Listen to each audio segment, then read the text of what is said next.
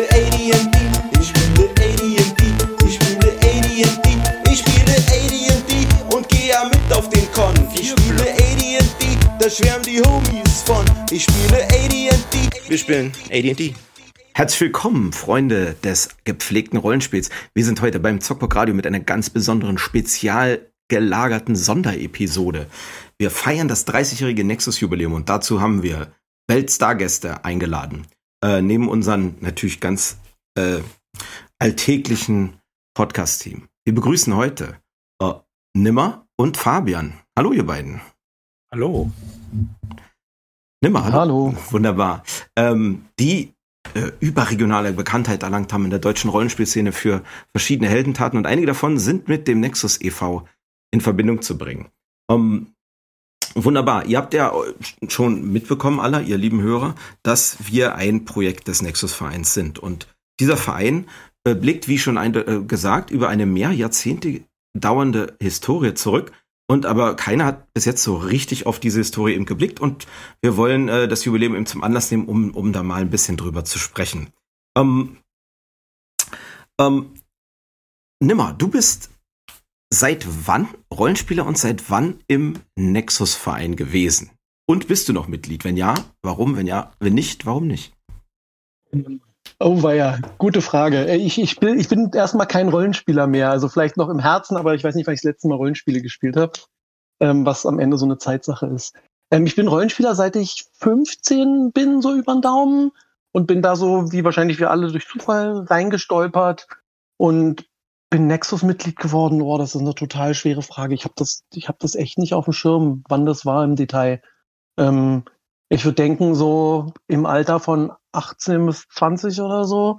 Also irgendwie so um 93 rum oder sowas. Würde ich mal so schätzen. Ja, gegründet Ja. wurde Nexus ja 1992, wenn ich mich richtig erinnere. Deswegen sind es Oh. ja 30 Jahre. Also bist du Nee, Kämpfer der ersten Stunde oder der zweiten Stunde? nee, nee, eher der zweiten Stunde. Also dann, dann muss es später gewesen sein. Dann, dann ist meine Erinnerung einfach, weil das schon so lange her ist, einfach nur schlecht. Ähm, dann denke ich mal eher so 97, 98, 99 rum. Okay. Ähm, und äh, das wollen wir nicht unerwähnt lassen. Du bist natürlich vor allem berühmt für zwei Dinge. Einmal, oder drei genau genommen. Also einmal das Projekt Odyssee und damit verbunden auch irgendwie dem Odyssee, die Odyssee Convention. Äh, wobei da müssen auch andere noch geehrt werden, denke ich mal. Äh, ich glaube, das ist. Mhm. Hast du dann vor allem groß gemacht und weitergeführt?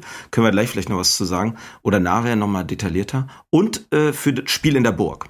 Ähm, zwei Konzepte, die ähm, ja, die auch unsere Arbeit hier in der Projektgruppe äh, auch immer wieder beeinflussen und äh, ja, wo du auch, glaube ich, sehr viel Kontakt auch gerade mit der äh, westdeutschen Rollenspielszene hattest, die, die zumindest für mich, ich war, ähm, war ja damals noch ein bisschen jünger, also sowieso jünger als jetzt, aber noch viel jünger äh, ähm, sozusagen.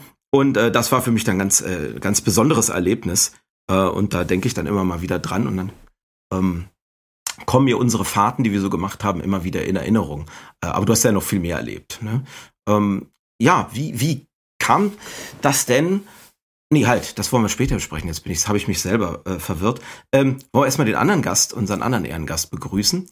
Ähm, Fabian, grüß dich. Du bist nicht, äh, äh, nicht seit den 90ern beim Rollenspiel, sondern seit wann? Das ist, äh, ähm, ja, ich glaube 86 gewesen. Also ähm, da habe ich äh, mit dem Rollenspiel angefangen. Genau. Und ähm, damals, das war eigentlich eine ganz interessante Begegnung äh, mit einem alten Freund, mit dem wir vor allen Dingen viel Brettspiel gemacht hatten. Und äh, also was halt so in den 80ern so äh, en vogue war. Und äh, eines Abends stand ich mit ihm an der Kreuzung, wie wir das so öfter gemacht haben und unterhielten uns und so. Und der kramte irgendwie immer in seiner Hosentasche und was fiel aus seiner Hand? Ein 20-seitiger Würfel. Da habe ich ihn gefragt, was ist denn das? Und, äh, und so weiter. Und dann meinte er, ach, das interessiert dich sowieso nicht. Und dann habe ich gesagt, doch, doch, erzähl mal. Ja, wir machen da Rollenspiel und pipapo. Das sagte mir dann erstmal nichts. Ähm, und dann habe ich ihn aber dazu überredet, dass er mich mal einlädt zu so einer Runde. Und äh, ja, dann seitdem haben wir dann da zusammen gespielt, eigene Spielwelten, eine eigene Spielwelt entwickelt und ähm, ja, so, so nahm die Sache seinen Lauf, sehr, sehr lange zusammen gespielt. Und ähm, genau, so bin ich zum Rollenspiel gekommen. Ähm, und wie bist du dann zu Nexus gekommen? Ja, das war irgendwie im Jahr 92, wie du schon gesagt hast. Ähm, ähm, und da war das so, dass ähm, ich kannte den Carsten Domke. Ähm, ich weiß gar nicht mehr genau, über welche Verbindung und so. Das kann ich gar nicht mehr rekonstruieren, weil das schon so lange her ist. Ähm, aber auf jeden Fall äh, hatte der mich damals angesprochen, gefragt, Fabian, wir gründen da so einen neuen äh, Rollenspielverein, willst du da nicht auch mitmachen? Und äh, ehrlich gesagt war ich noch nie eigentlich so ein richtiger Vereinsmeier und so, so Gruppen waren mir immer so ein bisschen suspekt, aber ich habe gedacht, okay, wenn man da was bewegen will, dann ähm, gucke ich mir das mal an und steige da irgendwie äh, mit ein. Genau, und da waren dann eben auch noch andere Leute damals aus dieser ähm, ehemaligen GFR-Crew. Das war ja so ein Berlin-Ableger, den die damals gegründet haben, aber in der GFR war ich nie. Ich kannte die zwar, die Gilde der Fantasy-Rollenspieler, vielleicht sollte man ja Abkürzungen auch immer mal kurz erklären ähm, für die jüngeren Zuhörer. Und ähm, Genau, und da waren dann ja Corvin Jordan und Jasper Fessmann und äh, Markus Johannes und Markus Voth und Raul Langner und eben auch äh, Carsten Dumke und ich. Und ich weiß gar nicht, ob da noch ein, zwei andere waren. Das sind die, die ich auf jeden Fall noch erinnere. Und ähm, ja, dann wurden irgendwie auch so Pöstchen verteilt. Man braucht ja immer sieben Leute, um so einen Verein zu gründen. Und ich glaube, wir waren so acht oder zehn, so in der Größenordnung. Das heißt, jeder hatte auch irgendwelche äh, Aufgaben. Und äh, ja, Ziel war halt irgendwie ja, die fantastische Kultur zu fördern. Und ich weiß nicht, ich erzähle jetzt einfach mal ein bisschen, dann erübrigen sich vielleicht auch viele kleine Nachfragen. Ähm, genau, weil es war nämlich ganz interessant, weil ich überlegt habe, was weiß ich eigentlich noch? Ähm, mein ganzes Material habe ich nicht mehr, weil du hattest danach im Vorgespräch gefragt, Zittembring. Und äh, das muss bei irgendeinem Umzug äh, alles ähm, vernichtet worden sein. Äh, außer diese Nexus-Tassen, davon habe ich tatsächlich noch ein paar. Und da ist ja auch dieses alte Logo drauf, was ich sehe, was heute auch noch irgendwie ähm, verwendet wird. Das hat damals Markus Johannes äh, gemalt und äh, dieses, die, der Name Nexus, darüber haben wir natürlich lange gesprochen äh, in der Gründungsphase und äh, meiner Erinnerung nach war das eine Idee von Carsten Domke, der auch eher so Science-Fiction-affin war und sagte, ja, der Nexus, der Knoten, der verbindet uns alle, ähm, das wäre doch ein cooler Name. Und äh, ja, daraufhin äh, sind wir dann tatsächlich bei Nexus hängen geblieben und dann ist das Logo entstanden und so weiter. Und wir haben erste Überlegungen angestellt und meines Wissens nach, aber da kann ich mich auch täuschen, ähm, kam dieser Kontakt zu diesem Jugendfreizeitheim Die Burg. Ja, da wurde ja später auch der Burghorn nachbenannt oder Spiel in der Burg, ähm, wurde ja auch schon erwähnt. Äh, das war ein Jugendfreizeitheim ähm, zudem glaube ich Markus Voth, weil der hat damals soziale Arbeit studiert oder war sogar schon fertig, das weiß ich gar nicht mehr genau. Ähm, auf jeden Fall lief, glaube ich, der Kontakt auch über den oder ähm, Genau, und da hatten wir dann sozusagen auch diese Räumlichkeiten zur Verfügung, was ja nicht unwesentlich war, wenn man sich mit anderen Leuten treffen wollte, sozusagen als Möglichkeiten, um dann da auch zu spielen und so weiter. Und die Burg hatte natürlich auch so einen gewissen Fantasy-Anklang, sage ich mal, und äh, bot sich wahrscheinlich deshalb auch doppelt an. Ja, vielleicht als Ergänzung für die, die es, die es nicht kennen, die Burg ist ein, ich würde sagen, ein ähm, großbürgerliches Anwesen in Steglitz oder ehemals großbürgerliches Anwesen in Steglitz von, äh, von besonderer. Schöneberg. Schöneberg ist das? Mhm. Oh, warte mal. Friedenau. Friedenau, warte mal. über die Grenze. Da hat er nimmer recht, da kann man. Das ist noch Schöneberg, weil das gehört ja zu Friedenau. Kommt der Erbsenzähler durch. Mhm. Ne, ist ja in Ordnung, muss ja auch sein. Das ist, äh, die, die Hood ist wichtig.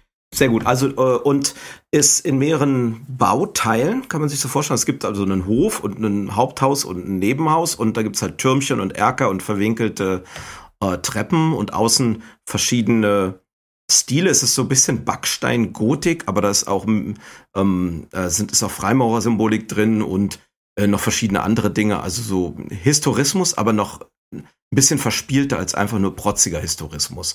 Ähm, ich weiß gar nicht, wie das jemals dann zum Jugendfreizeitheim geworden ist. Ähm, da müssen, weiß wahrscheinlich jemand anders. Aber so als, äh, damit ihr euch das ungefähr vor, vorstellen könnt. Und das war damals. vielleicht noch, Entschuldigung. Ja, nee, sag. Vielleicht noch als Ergänzung, das Haus ist ungefähr 100 und ein bisschen Jahre alt, wenn ich mich nicht irre. So 1900, 1910 rum wurde das gebaut.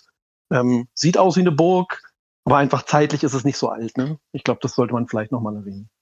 Genau, ja, ja, auf jeden Fall. Also historisierend auf jeden Fall. Genau. Gut, und da hatte der äh, Markus eine, eine Verbindung zu. Ja, also so erkläre ich mir das zumindest. Ob das jetzt tatsächlich so war, vielleicht war es auch jemand anders, aber auf jeden Fall war das eben in dieses Haus in Friedenau. Und ähm, genau, und meiner Erinnerung nach waren die auch äh, relativ offen da, die Sozialarbeiter, die da sonst Angebote gemacht haben. Wir mussten halt immer absprechen, ähm, wann die das für andere Aktivitäten gebraucht haben und wann, äh, wann wir das nutzen wollten. Und natürlich war das Wochenende äh, oftmals beliebt. Ja? Ähm, genau, aber das hat dann eigentlich in meiner Erinnerung zu einer ganz guten Kooperation geführt und die haben, glaube ich, auch davon profitiert, dass dann da einfach ähm, noch neue andere Leute äh, sozusagen auch die anderen Angebote theoretisch kennengelernt haben. Ne? Also die haben ja da auch für andere Angebote, die sie gemacht haben, geworben und ähm, da der Verein dann ja auch ähm, äh, als äh, gemeinnützig anerkannt wurde, weil er ja die sagen Jugendförderung betrieben hat und ähm, ja zur Förderung der fantastischen Kultur dienen sollte, ähm, äh, ja, haben wir uns da eigentlich ganz gut äh, mit denen ähm, verstanden und konnten da eben diese Aktivitäten ähm, durchführen und äh, kleinere Cons planen und so weiter. Jo, ähm, da ist ja auch dann der erste Burgcon direkt durchgeführt worden, direkt im Gründungsjahr oder noch quasi vor der Gründung. Äh, kannst du dich da noch dran erinnern? Also an den ersten, ja, so bei mir ähm, verschwimmt es, glaube ich, so ein bisschen, weil ich weiß, ich, also da gab es so erste Erfahrungen, wie so Cons damals halt liefen.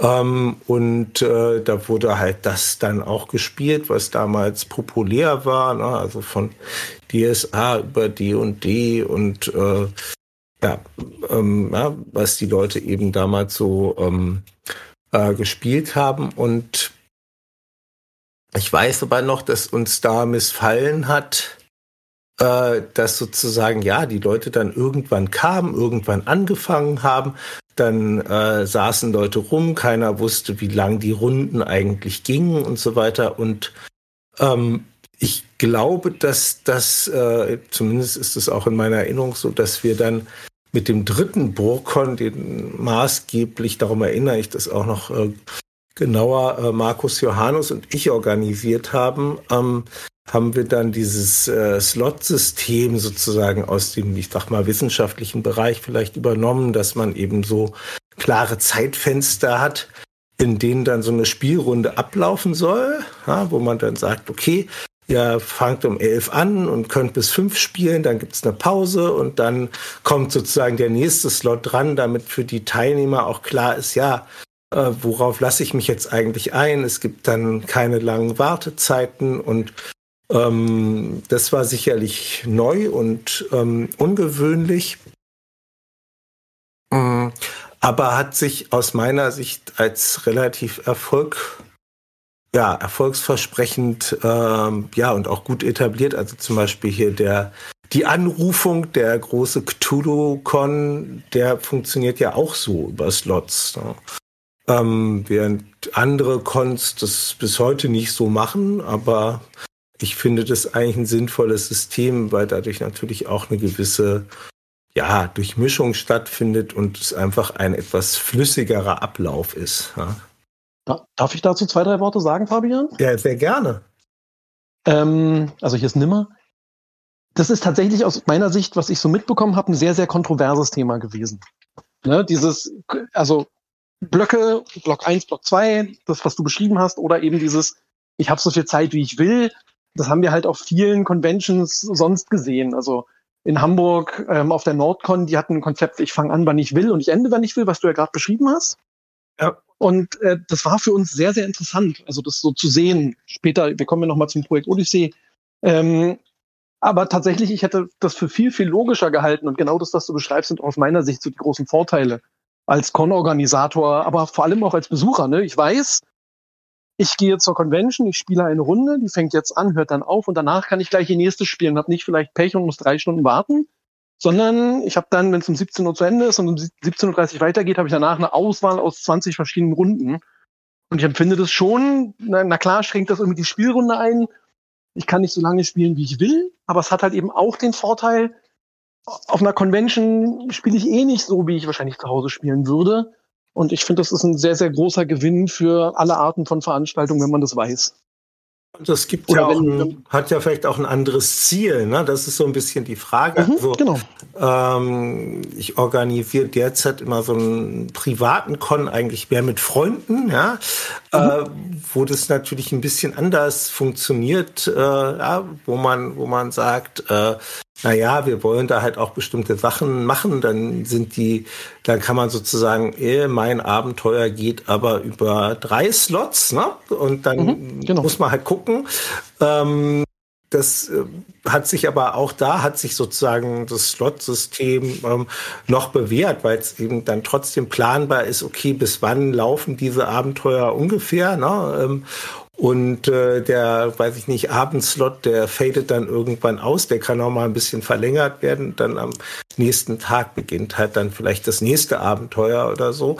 Und ich glaube schon, dass das etwas ist, ja, wo es ja dann vielleicht auch auf diesen Cons, wie jetzt dem Burkon oder so, schon auch darum ging, dann eben auch mal ja, andere Spieler kennenzulernen, andere Spielleiter, andere Spielstile damit und auch vielleicht andere Systeme. Ne? Das äh, war dann ja eher so ein Punkt äh, des Projekt Odysseus, wo man bewusst darauf geachtet hat, dass es eben darum gehen soll.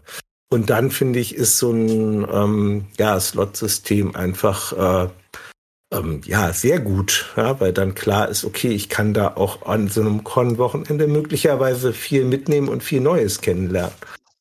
Ich weiß halt vorher, ich kann drei oder auch vier Spielrunden spielen, ne? Und das wird gehen. Und wenn jemand eine sehr, sehr lange Runde machen will, was du ja ansprichst, die geht dann über zwei oder drei Slots, dann weiß ich halt auch, ob ich das will und ob ich das kann. Ne? Das heißt nicht plötzlich, oh ja, du, wenn du hier mitspielen willst, dann ist es so lang, sondern es steht halt meistens dann auch vorher schon fest, ne? Dass, mhm. dass dann klar ist, ah, das ist eine Runde, die dauert so und so lang. Genau. Das ist ja, ja nur Transparenz. Ja, das, ne? ja. Richtig. Ne, und ich glaube, ich glaube, das Zweite, was halt noch stark mit reinspielt, ist halt dieses, dass es für die Organisation viel, viel einfacher ist, ne? Weil ich halt immer die Räume oder die Tische, an denen gespielt wird, eben blockweise vergebe. Und das ist was, was wir in Hamburg gesehen hatten. Die hatten, wie gesagt, kein festes Blocksystem, wie wir es genannt haben.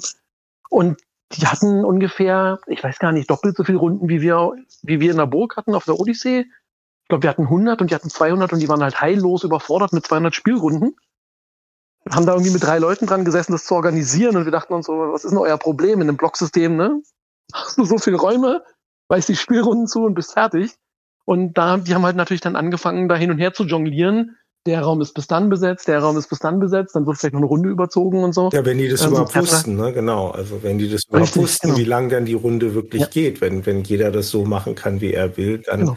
Und richtig. Und mein, meine Erfahrung ist auch, dass ich dadurch auch die Anzahl der Spielrunden sogar noch erhöhe. Also dadurch, dass halt eben klar ist, es geht von dann bis dann und da sind noch Slots und da sind noch Gruppen, Gruppen frei, das erhöht ja eine Übersicht und äh, also erhöht dadurch den prozentualen Anteil an Spielrunden, die auf so einer Convention stattfinden. Wie gesagt, Nordcon war irgendwie, ich weiß gar nicht, fünf bis sechsmal so groß und hatte aber nur doppelt so viele Runden wie wir hier in Berlin auf einer Convention. Ne? Und das sagt ja auch was in der Dimension. Das hätte ja aus unserer Sicht fünf bis sechsmal so viele Runden haben müssen. Das war aber gar nicht der Fall, was sicherlich auch noch an dem drumherum liegt, aber ja. Vielleicht ein paar ähm, Meldungen aus der Gegenwart, wenn ihr es vielleicht nicht äh, auf dem Schirm habt. Äh, Nexus benutzt natürlich immer noch das Blocksystem und versuchen das natürlich in alle Welt zu verbreiten. Also der Sonnencon benutzt seit jeher das, äh, das Blocksystem ganz in alter Art und Weise. Leider ohne den Nachtblock, denn die Location, die sie haben für den Sonnencon, äh, hat nicht mehr den offen, offenendigen Nachtblock. Mhm. Äh, auf dem Cauldron, nächstes Jahr werden wir auf jeden Fall aber Nachtblöcke haben. Die sind dann äh, offen, ansonsten halt die vier oder fünf Stunden Blöcke wie gehabt. Also da lebt die Tradition fort. Und ich glaube, auf dem Nexus Online Cons sind das auch immer äh, die traditionellen Blöcke, ein bisschen verschoben, glaube ich, in der Uhrzeit, aber da gibt's auch immer vier Blöcke äh, für das Wochenende. Und äh, Kirillov, du kannst ja vielleicht mal erzählen, wir waren ja dieses Jahr vor ein paar Monaten erst oder ein paar Wochen auf dem Fantastikon. Wie war das denn da? Ja, da fand ich es ja wirklich äh, bemerkenswert, dass die äh, kein Blocksystem hatten. Also weil ich ja interessant finde, weil ich es doch sehr naheliegend finde und sich da auch dann zeigte, dass es würde ich mal behaupten, nicht so gut funktioniert. Also der Con war wunderbar, wir hatten ja auch nett darüber berichtet, das war sehr nett, aber gerade so sozusagen, wie plant man den eigenen Tag und so, dass wir eigentlich, das auch ein bisschen dazu führte, würde ich sagen, dass wir entweder einen Überschuss an Runden oder einen Überschuss an Spielern hatten, eben auch durch so zeitliche Überlappungsprobleme. Deswegen muss ich ja tatsächlich sagen, hatte ich am Vorgespräch schon gesagt, das ist eine sehr wichtige Innovation für die Rollenspielkons und ich finde es fast erstaunlich, dass es nicht in der einen oder anderen Weise alle jetzt machen. Also da sozusagen muss ich ein Lob aussprechen auch schon mal. Fand ich da auch zu bemerken, dass es ohne natürlich geht, aber auch wirklich schwieriger ist, auch für einen selbst denn teilzunehmen in gewisser Hinsicht. Deswegen denke ich, ist das schon total sinnig. Und fand ich auch beim Burkon, als ich mal mit dabei war, auch total nett, als es den noch gab. Da habe ich nachher auch noch zu fragen, aber macht. Jo, ähm. Also ich, ich, ich finde es halt sehr spannend, ne? was, was du jetzt auch sagst, Brini. Und so geht es mir auch. Ich kann mir eine andere Welt gar nicht mehr vorstellen. Ne? Also wenn mir jemand sagen würde, wir machen dann Con, wir wollen keinen kein Slot oder Blocksystem, würde ich sagen, wie jetzt? Das, das wäre für mich unvorstellbar. Und ich bin genau bei dir, Kirillov. Dieses, für mich als Besucher heißt es, ich weiß auch, ah, um 17 Uhr fängt der zweite Block an. Ich habe beim ersten keine Zeit, keinen Bock, aber ich weiß, 17 Uhr habe ich die volle Auswahl, ne? Und kann ich erst zum zweiten kommen oder nachts oder oder oder, ne? Oder ich weiß, es ist um 22 Uhr vorbei. Ja, solche Sachen. Ja, ja, auf genau. Jeden Fall. Ich war auch super überrascht, dass die das nicht hatten, weil es mir auch aus verschiedensten Gründen total naheliegend erschien, nachdem ich das dann mal kennengelernt habe. Also, wie es ja immer mit allen sinnvollen Ideen ist, im Rückblick scheint die überhaupt nicht spektakulär und man fragt sich, warum es nicht alle immer so machen. Aber es ist tatsächlich eben bis heute nicht ganz. Und das finde ich tatsächlich, ja, da habt ihr völlig recht gehabt und es ist ja gut, dass ihr das damals so eingeführt habt, muss ich sagen. Aber da siehst du mal, Fabian, was ich ausgelöst habe, ne? ja, keine also da ist ja keine, keine wirkliche, ich sag mal, Erfindung gewesen, sondern vielleicht eher eine Übertragung ne, ähm, aus anderen Bereichen, wo solche Systeme gang und gäbe sind. Wenn man jetzt Workshops macht oder weiß was ich, dann ist ja klar, dass man auch einen Anfang und ein Ende angibt und dass das in bestimmten, ja, äh, Zeitschienen angeordnet ist, wo dann die Teilnehmer zum Beispiel wählen können oder so. Ähm, wobei ich das natürlich erstmal rückblickend so äh, reflektiere und gar nicht weiß, wie das jetzt damals dann ganz exakt entstanden ist. Wir hatten irgendwie die Idee, weil wir halt äh, wollten, ja, das gut organisieren wollten. Und es war ja auch so, ähm, dass wir so ein Programmheft machen wollten. Also das gab es dann auch, äh, so ein Programmheft über die sozusagen angebotenen Runden und zwar im Vorfeld. Das heißt also, da wurden dann die Spielleiter gebeten, ähm, ihre Runden zu beschreiben, damit sozusagen auch noch mehr Transparenz für die äh, Spielenden gegeben ist, indem sie schon wissen, worauf lassen sie sich da ein, was wird das für eine Art von Abenteuer sein, für ein Spielsystem ähm, und so weiter. Und was, glaube ich, auch, ähm, ja, ich sag mal, jetzt äh, anders ist als vielleicht auf manch anderem Con, zumindest kenne ich das jetzt von den Midgard-Cons so, dass da die Leute immer ihre eigenen Figuren mitbringen. Das war sozusagen auf den Burg-Cons auch anders, weil üblicherweise haben eigentlich die Spielleiter ähm, immer vorgefertigte Figuren mitgebracht, weil ja nicht zu erwarten war, dass jetzt für jedes System die Leute schon Figuren hatten, sondern es ging ja dann auch darum, vielleicht was Neues kennenzulernen. Ne? Mhm. Und nicht, äh, ja, hier, ich habe meine äh, Grad 38 D&D-Figur, die möchte ich jetzt bei dir spielen. Ähm, mhm. na, das funktionierte dann eben anders. Und das kann ich jetzt aber gar, ich war schon lange nicht mehr auf äh, dem Nordcon oder äh, Fantastikon oder was ihr erwähnt habt oder weiß nicht, wie das da genau abläuft. Also, aber ich nehme an, dass eigentlich hauptsächlich wahrscheinlich auch mit vorgefertigten Figuren gearbeitet wird. Ja, ich denke, das ist äh, ganz häufig so. Hm, der erste Bokon hat ja dann auch durchaus direkt mit der Gründung von Nexus zu tun. Äh, kannst du dich daran noch erinnern? Wir haben ja den Bericht von Raul, äh, den schriftlichen zum 20. 20. Bokon und da steht das ja so drin, dass es dann um die Aufteilung der Gewinne ging. Ähm, wie hast du das in Erinnerung? Ehrlich gesagt gar nicht, kann ich dir leider nicht zu sagen. Äh, ähm, du meinst jetzt Gewinne im Sinne von, von äh, Überschusseinnahmen, die der Verein gar nicht haben sollte, richtig? Nein, ist, also es ist so dargestellt, dass ähm, da waren, da wart ihr ja noch eine, ähm, eine GFR-Gruppe, ja, und die GFR-Gruppe hat dann den ersten Bokon gemacht. Und dann sollten die, äh, die, die Einnahmen aus dem, also sozusagen der Überschuss, sollte dann komplett an die Zentrale in Köln abgegeben werden. Und äh, das fand dann wohl, also zumindest in der Darstellung, äh, fand das dann Jasper blöd und hat dann rebelliert und gesagt, okay, passt mal auf, wir gründen einfach unseren eigenen Verein. Genau, und aber dann war ich da noch nicht dabei, weil ich bin ja tatsächlich erst dazugekommen, als Nexus gegründet wurde. Ob ich den Con besucht habe, dann diesen ersten Burg-Con, das kann ich gar nicht sagen. Das ist, aber das ist ja gut, dass du das sagst. Äh, weil ich kenne diesen Bericht vom 20. Brokon nicht. Und ähm, das heißt ja, da muss ich mich korrigieren, dass äh, diese GFR-Gruppe dann auch schon den ersten Con ähm, veranstaltet hat und da ja auch schon dann wahrscheinlich erste Erfahrungen gemacht wurden. Genau, und ich weiß gar nicht, wie lange das dann genau gedauert hat. Äh, auf jeden Fall haben wir, glaube ich, 93 oder 94, glaube ich, den dritten Brokon dann gemacht und äh, genau da auf jeden Fall wurde dann spätestens das äh, Slot-System auch eingeführt. Mhm. Aber über die Gewinne kann ich dir da nicht sagen. Also äh, Alles ist natürlich auch schlau, ne? Genau Weil die, richtige Antwort habe ich im Gegensatz zu Sam Fried sozusagen ist genau das das Richtige zu antworten. Es geht ja da um eine geradezu Shadowrun-Geschichte, dass nämlich dreisterweise die Gilde dann auch sozusagen die Einnahmen von Con haben wollte und das sozusagen ja dann das Gründungskapital von Nexus wurde. Denn so ist es zumindest dargestellt. Also ist sozusagen deine Nichtwissenheit das einzige Richtige, was man sagen kann. Also, hast von diesem sozusagen Geburt in Sünde gar nichts mitbekommen. Das ist natürlich gut. Also für mich, für mich erzeugt das Ganze so ein bisschen Boston Tea Party Vibes, muss ich mal ehrlich sagen, wenn ich das jetzt so von außen nochmal höre. Ja, auf jeden ja, Fall. wir, wir, wir gründen in Berlin was Neues und dann heißt ja meistens, wir in Köln treffen die Entscheidung, aber gebt mal das Geld her. Das, das ist doch sehr äh, England und neue, neue Welt oder äh, neue Kolonien in, in den USA heute.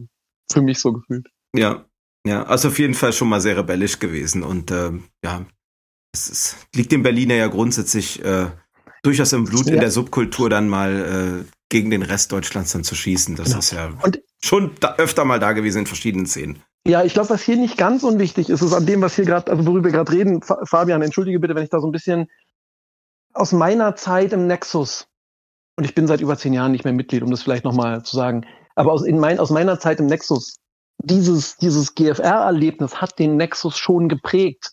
Also weil ich weiß, es gab dann diese Zeiten, wo es dann Nexus Stuttgart gab und ähm, Blut und Glas hat ja auch schon erwähnt, es gibt jetzt Nexus, Nexus Rostock und äh, dass man da sehr stark darauf geachtet hat, dass diese, ich sag mal, Gruppen an anderen Orten eine gewisse Selbstständigkeit haben und man vermeidet, äh, ne, denen zu sagen, ihr könnt das machen und wir ziehen halt die Gelder quasi aus euch einfach nur raus. Ähm, ich weiß, dass das ein Thema war, was irgendwie so da war vom Gefühl in der Geschichte, ohne dass ich selber miterlebt hatte, ne? ohne dass es mich selber geprägt hat. Ich weiß nur, dass das was war, was, was da immer noch irgendwie so ein Thema war, wo man schon drüber geredet hat, gesagt hat, hey, es gibt die Leute, das ist cool, passt aber auf, dass ihr denen helft und nicht den Knüppel zwischen die Beine wirft. Weil das ist ja eigentlich das Traurige, wenn man über die Gründung von Nexus nachdenkt, liegt es ja nur daran, dass, dass die Gilde der Fantasy-Rollenspieler gesagt hat, ja, jetzt geht mal das Geld drüber, weil eigentlich warum muss man sich in Berlin damit quälen, einen eigenen Verein zu gründen, Protokolle, Vorstandssitzung, Kassenwart und so weiter und so fort. Das ist ja doch verwaltungstechnisch durchaus ein Aufwand. Den hätte man sich ja sparen können eigentlich, ne? wenn, wenn quasi, ich sag mal, da eine größere Berücksichtigung stattgefunden hätte. Ja, was, man, ja, was ich noch erinnere, ist, dass zumindest ja eben auch die ja, Unterstützung und letztlich auch die Vernetzung und Beziehung nicht so gut waren. Also das ist so in meiner Erinnerung oder schwingt für mich noch so mit. Das, mit dem Geld ist ja jetzt einfach so ein Fakt. Keine Ahnung, vielleicht wusste ich das auch mal, aber vielleicht habe ich das einfach nicht bis heute äh, behalten. Und auf jeden Fall war ich da noch nicht so direkt dabei, sondern das war eben etwas, was dann ja, äh, vielleicht ausschlaggebend war für die Gründung von Nexus, aber ähm, wo ich jetzt über die Hintergründe, ich weiß nur, die wollten sich da halt von lösen, von der Gilde und es kann auch gut sein, dass da erwähnt wurde, das hat auch was mit dem Geld zu tun, aber ich glaube, es ging auch ja einfach um solche Sachen wie Entfernung, die Beziehung, die mangelhafte äh, Unterstützung, dass man mehr so sich als Anhängsel fühlte und eben nicht so eigenständig war, was dann ja vielleicht auch wieder mit dem Geld zu tun hat. Mhm. Ich konstatiere auf jeden Fall, dass wir ähm, zwecks, äh, zwecks Clickbait unbedingt in die Beschreibung der Episode reinsetzen sollten, mhm. dass wir hier aufdecken, was die Wurzel der aktuellen finanziellen Schwierigkeiten der GFR ist. Ja, ja, genau. Die haben nämlich, äh, ich das weiß nicht, ob ihr das mitbekommen habt, aber die stecken seit irgendwie anderthalb Jahren in einem riesen so einem Finanzskandal, Skandal, wo, äh, wo die irgendwie minus 10.000 auf dem Vereinskonto haben und Außenstände, äh, eben keine Außenstände, sondern Verpflichtungen. Und ähm, der äh, die Mitgliederversammlung, wo sich geweigert hat, den Vorstand zu entlasten. Jetzt haften dann an der Vorstand da irgendwie selber, ähm, weil die da irgendwelche wilden Verträge eingegangen sind. Ähm, ja, also sowas hätte es auf jeden Fall äh, bei Nexus nie gegeben, weil wenn man sich das anguckt, müssen da musste der Vorstand, ja, wie sage ich das? Ich bin ja kein GFR-Mitglied nie gewesen. Äh, aber wenn man das so liest, auch aus der wohlwollenden Presse sozusagen darüber, über diesen GFR-Bereich, dann äh, haben die da ein ganz großes Rad gedreht, äh, was glaube ich, ja, das wäre bei Nexus so nie, hätte so nie stattgefunden. Ähm, ja, und haben sich da irgendwie verzockt oder verkalkuliert oder wie auch immer, auf jeden Fall. Ja, Vorstand nicht entlastet und Verein ist quasi da in Trümmern. Der es, es, gibt wohl irgendwie Splittergruppen des GFR, die noch funktionieren. Irgendwelche Leute, die machen ein Wanderrollenspiel. Äh, Kirillov, hattest du das gesehen? Oder Blut und Glas mit diesen Wanderrollenspielern, die irgendwo im Badischen durch den Wald laufen und ich weiß nicht, dann dabei Rollozock treiben? Okay, nee, ist egal, vergesst es einfach. Ähm, anderes ich, Mal. Ich habe es nicht gesehen, aber äh, spontan ähm, spricht das etwas ganz Bestimmtes bei mir an, wo wir äh, vielleicht irgendwann anders mal äh, drüber sprechen können, aber nicht hier. Genau, okay, aber GFR hat heutzutage dann eben großes, große Geldprobleme. Da würden sich vielleicht. Ne, oh, ja, genau, dann können sie vielleicht halt die Rückforderung stellen. Aber Raul meinte, das sei verjährt. Schon vor zehn Jahren sei das verjährt. Insofern. Wenn Raul das sagt, wird das schon richtig sein. okay, ich will vielleicht nochmal zurück auf diesen Vereinszweck, weil es ja ähm, eben nicht nur ging um die Kohle, sondern tatsächlich auch um die Förderung der fantastischen Kultur. Du hast es, äh, Fabian, du hast es vorhin so ein bisschen gesagt, als ob es dir ein bisschen peinlich wäre. Kann auch sein, dass ich es falsch verstanden habe. Deswegen frage ich nochmal nach. Also, äh, wir hier in der Projektgruppe, wir versuchen das extrem ernst zu nehmen. Also wir sehen das echt so als, als wirklich den Kern unseres Auftrags. Deswegen versuchen wir auch so breit wie möglich Leute zu interviewen und zu, äh, miteinander zu vernetzen, nicht? Also zum Beispiel Blockmonster zu zeigen, dass es halt auch in der Straßenkultur Rollenspieler gibt und nicht immer nur in diesem akademischen Milieu und dies und das. Und auch viele andere Sachen probieren wir da zu transportieren und zu fördern. Postspiel, wir hatten auch Interviews zu Postspiel äh, mit dem Myra Man. Und was nicht alles. Also wir sind da, äh, wir sehen das wirklich als Auftrag von den Gründervätern. Ähm, du bist immer leichtgläubig. ich bin leichtgläubig, sagst du? In so gewissen idealistischen Dingen glaubst du immer allen Leuten erstmal alles. Ja, ne? Ja, das ist auch schön. Natürlich, man nennt alles gemeinnützig wegen der Steuern. Ja. Ja, ne, aber ist ja egal. Ich finde den Wert, der jetzt äh, mittlerweile habe ich den ja für mich angenommen, egal ob der mal anders gemeint war. Ist ja dann äh, aber ich kann ja jetzt fragen, wie nee, habt ihr es denn damals gesehen? Wie habt ihr es denn gesehen damals? Naja, ich glaube, dass das so, das klang ja auch gerade bei euch ein, äh, bei euch beiden schon an, dass das natürlich immer sehr stark auch von subjektiven Perspektiven geprägt ist. Also ähm, ich kann nur sagen, es gab so ein paar, ich sag mal, Impulse und ich glaube, manche haben das auch ernster genommen und äh, wie Kirilov gerade sagte, äh, ging es aber natürlich in erster Linie auch um diese finanzielle Absicherung und äh, als Verein aufzutreten und so weiter und äh, eben um die G Gemeinnützigkeit und ähm, so zumindest in meiner Bank. Aber es gab zum Beispiel auch so eine Initiative in der Anfangszeit, den äh, Club der untoten Dichter nannte der sich, äh, in Anspielung auf diesen Film Der Club der toten Dichter, der damals sehr populär war.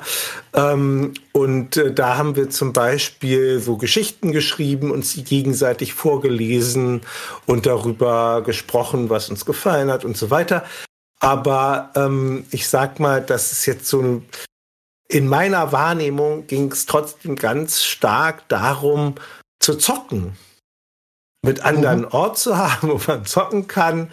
Ähm, und äh, ja, vielleicht auch noch Cons zu machen und aber vielleicht habe ich da auch ganz vieles einfach übersehen. Ja, oder vielleicht gab es auch einige, die da mehr drin gesehen haben, aber das ähm, ja, wäre jetzt eher so eine rückblickende Rekonstruktion. Ne? Also da ähm, äh, also ich finde es ja eigentlich eine gute Sache, ja, weil du fragst, ob ich das, ob mir das peinlich ist oder so, das nicht, aber ich glaube, ich fand es eher ein bisschen, ja, das war halt aus meiner Sicht eher dem Zweck geschuldet, dass man eben, dass es halt besser klingt, als wenn man erst lange erklären muss, was ist Rollenspiel und was machen wir da eigentlich und wir hauen irgendwelchen Orks den Schädel ein und äh, schieben da kleine Miniaturen übers Brett oder weiß was ich dann kriegt man vielleicht so eine Förderung nicht, weil das nicht so ähm, gängig ist, wie wenn man sagt, äh, ja, wir fördern die fantastische Kultur. Aber das ist nur meine subjektive ähm, Perspektive darauf. Ähm, äh, das kann ja vielleicht so durchgeklungen sein.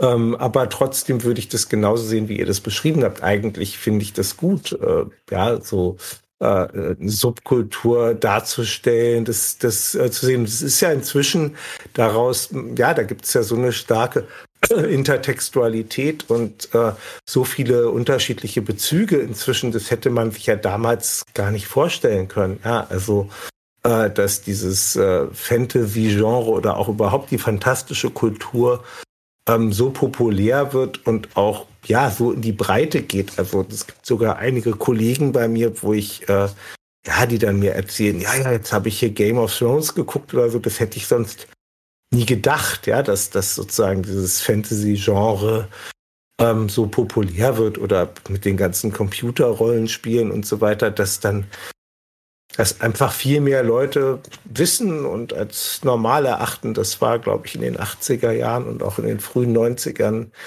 ähm, schon noch ganz anders. Und von daher gab es auch eine Notwendigkeit, sag ich mal, das zu fördern. Ja, und das ist halt aus einem kleinen Trieb ist da was Großes erwachsen. Und das finde ich rückblickend äh, gesehen auch toll. Aber damals, glaube ich, war die Intention schon eine andere. Hm, wobei viel, viel zocken ja auch die fantastische Kultur ist. Aber ähm, ja, aber du weißt, wie ich das meine, glaube ich. Nee, ja, ja, nee, ich verstehe schon. ähm, ähm, aber der Punkt ist, und den, den meine ich jetzt ernst, da steige ich noch mal auf meine kleine, äh, auf mein kleines Podest.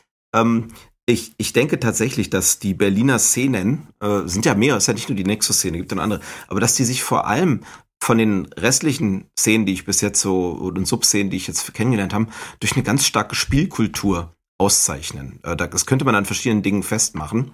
Und ähm, dass, dass das aber auch ein Wert an sich ist. Also im Umkehrschluss, ähm, ich habe mich auch ein paar Jahre so mit in Internetforen und Diskussionen und so, wo dann Leute meinten, sie hätten Rollenspieltheorie getrieben und so, da habe ich mich äh, rumgetrieben und gerieben und was nicht alles. Und äh, ganz oft habe ich festgestellt, Alter, die haben alle viel, viel weniger gespielt, die kennen viel weniger und äh, ähm, können dadurch natürlich gar nicht aus einem ganz anderen Fundus schöpfen. Und dann sind auch deren ähm, ja, Verallgemeinerungen, deren, deren Abstraktionen, die die meinen zu treffen übers Hobby, die sind dann auch, ähm, ja, also, ja, auf, auf einem, auf einem bröckeligen Fundament oft gebaut. Und wo ich mir denke, jeder Bokon-Besucher äh, der zwei, dreimal da gewesen wäre früher, ähm, die, die, die hätten den gar nicht ernst genommen. Und eine andere Sache, da kann nimmer vielleicht was zu sagen. Ich war baff, äh, nee, Quatsch, bass erstaunt heißt es. Ich war bass erstaunt über das, den Unwillen vieler Projekt Odyssee äh, Spielleiter dann zu Spielleiten. Also von den, also bei Projekt Odyssee hatten wir ja auch Autoren und wir haben versucht, Autorenrunden immer wieder anzubieten. Und die musste man oft, also du hast ja mit Engelszungen auf die einreden müssen, dass du bestimmte Autoren dazu bringst, ihr eigenes Spielsystem zu leiten. Ja. Okay, ich bin wieder runter von einem Podest. Ähm, insofern, ich halte das also auch Spielen für fantastische Kultur. Ja, also ich glaube halt, um, um das vielleicht nochmal zu, zu ergänzen, Herr Setembrini, ich glaube, wir haben es aber halt auch schon kultiviert. Ne? Wir reden ja später noch über eine Odyssee. Das heißt, wir haben ja Veranstaltungen gemacht, wo wir gesagt haben, wir wollen, dass die Leute eben nicht nur den Mainstream spielen. Und das heißt, wenn du da hinkommst und dran teilnimmst, dann, dann begibst du dich ja da rein. Und ähm, ich glaube schon, dass wir viel auch experimentiert haben. Da können wir vielleicht nachher noch ein bisschen drüber reden. Also mit, mit, mit, mit anderen Konzepten. Also ich erinnere mich an eine, an eine Rollenspiel-Convention, da habe ich mit Knut oder Knut mit mir, ist vielleicht richtiger, da haben wir, da haben wir versucht, äh, was spielerisch auf der Bühne zu spielen und so und was dann aber im Rollenspielkontext passiert ist. Und ich glaube schon auch, dass wir das in einer gewissen Art und Weise gefördert haben. Ich glaube, da hast du schon recht.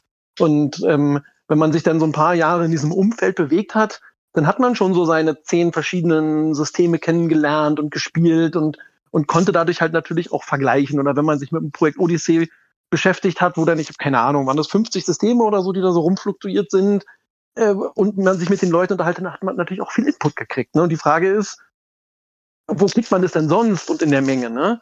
Ähm, wenn du, wenn du auf eine normale Convention gehst, wo dann gefühlt irgendwie 80 Prozent Mainstream ist, ne?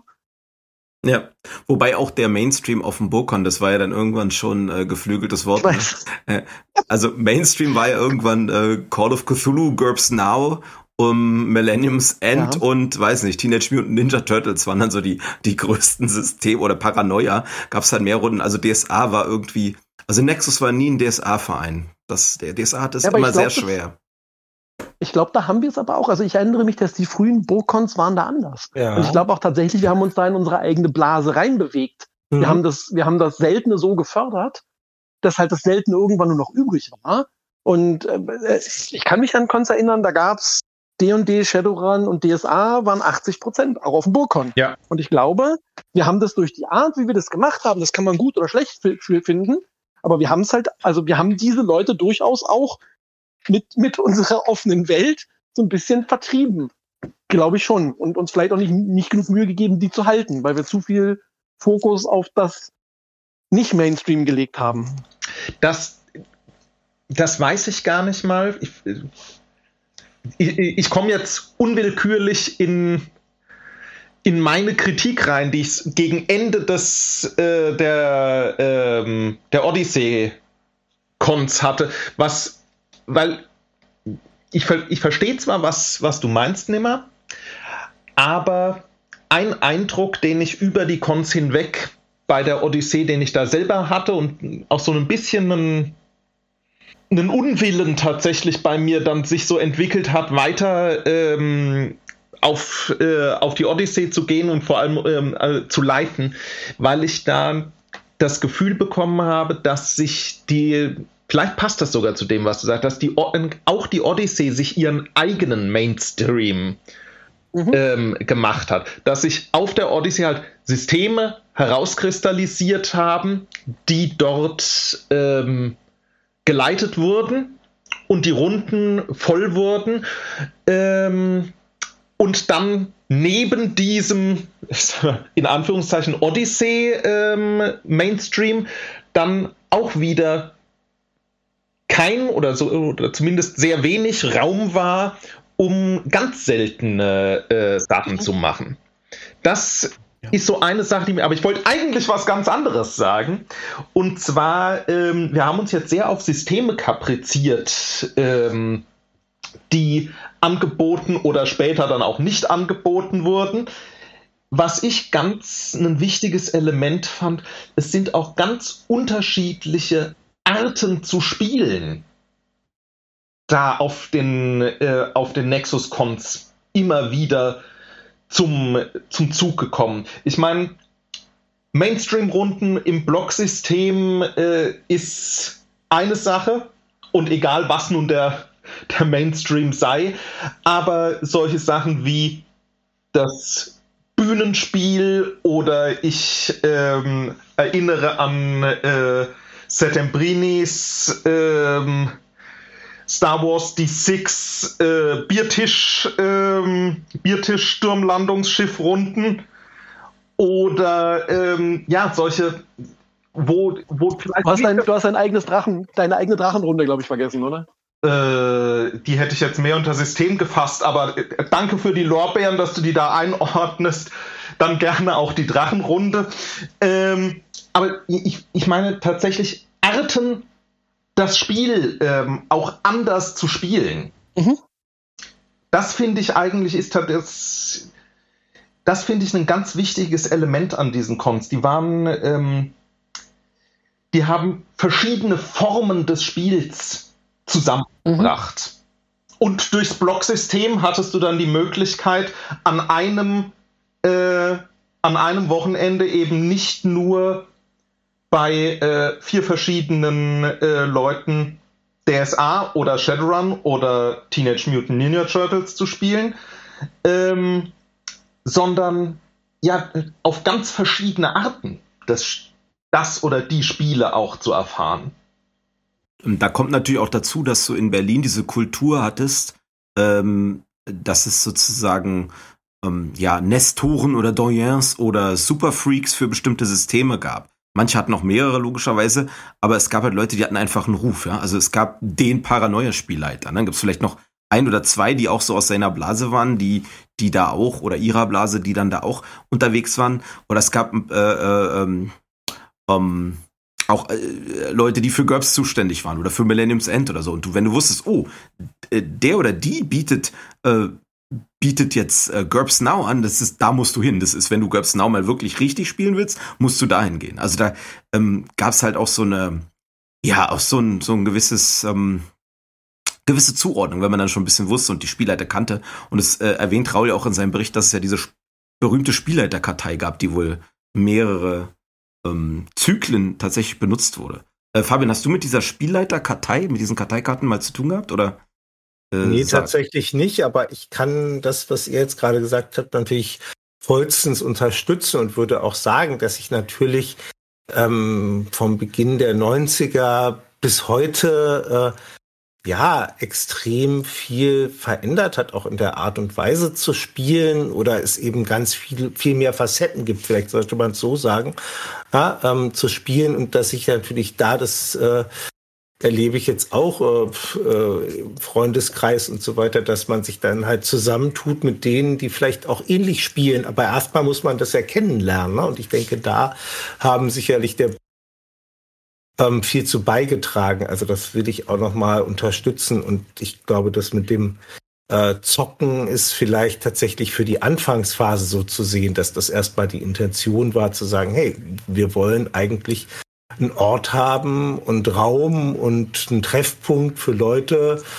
um ja, um gemeinsam zu zocken, dass sich dann daraus dann doch sehr viel mehr entwickelt hat und dass da auch äh, viele interessante Ideen zusammenkamen. Also ich denke, das äh, Projekt Odyssey ist ja wirklich eine einmalige Sache ähm, die ich auch nach wie vor total faszinierend finde, also, dass man sagt, hey, wir fördern da eigentlich ja auch die Independent-Szene im Rollenspielbereich und eben nicht nur die Systeme, das hat ja Blut und Glas gerade nochmal hervorgehoben, sondern dadurch auch, weil es sich ja manchmal auch systemisch abbildet. Ja, also man denke heute an System Matters oder so, die heißen ja auch nicht umsonst so, ähm, dass sich das auch im System abbildet, wie dann gespielt wird und weil, was eigentlich der Schwerpunkt im Spiel sein soll. Und äh, oder ihr habt vorhin das äh, Old School Gaming äh, ähm, erwähnt, was, was sich ja dann doch wiederum davon vielleicht stark unterscheidet von, von so Systemen wie äh, Powered by the Apocalypse oder so, also wo du einfach gleich einen ganz anderen Ansatz hast und wahrscheinlich dann auch andere Spieler triffst, die auf andere Sachen im Spiel Wert legen. Muss nicht so sein. Und ich denke, dass sowas wie das Projekt Odyssey das eben auch gefördert hat, dann eher mal sich andere Sachen anzugucken. Und insofern würde ich dir da auch zustimmen, Settembrini, dass das natürlich auch um die verschiedenen Arten zu spielen geht und dass das auch eine Förderung der fantastischen Kultur ist. Ja, also ähm, das schon. Okay, das ähm, wunderbar, dass du das so sagst. Das ist eine schöne Schleife um den um den Bereich Vereinszweck. Dann schlage ich vor, wir machen eine ganz kurze Pause. Und danach geht es dann direkt mit deiner super Überleitung. Äh, gucken wir uns das Projekt Odyssee mal genauer an.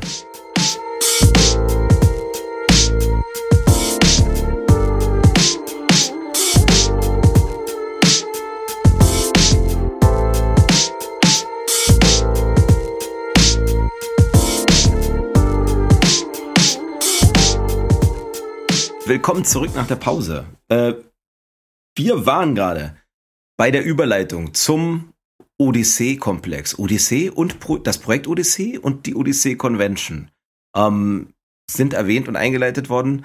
Ähm, nimm mal, vielleicht kannst du es erstmal differenzieren und uns dann zum Pro dann führen. Ja, kann ich machen. Ich würde tatsächlich vorher mit einem ungeplanten Punkt anfangen. Ihr habt ja gefragt, ob ich noch Nexus-Mitglied bin und ich bin nicht mehr Nexus-Mitglied und ich würde tatsächlich gern mal sagen, warum. Also ich, ich spiele seit vielen Jahren nicht mehr. Ich glaube, das habe ich schon gesagt.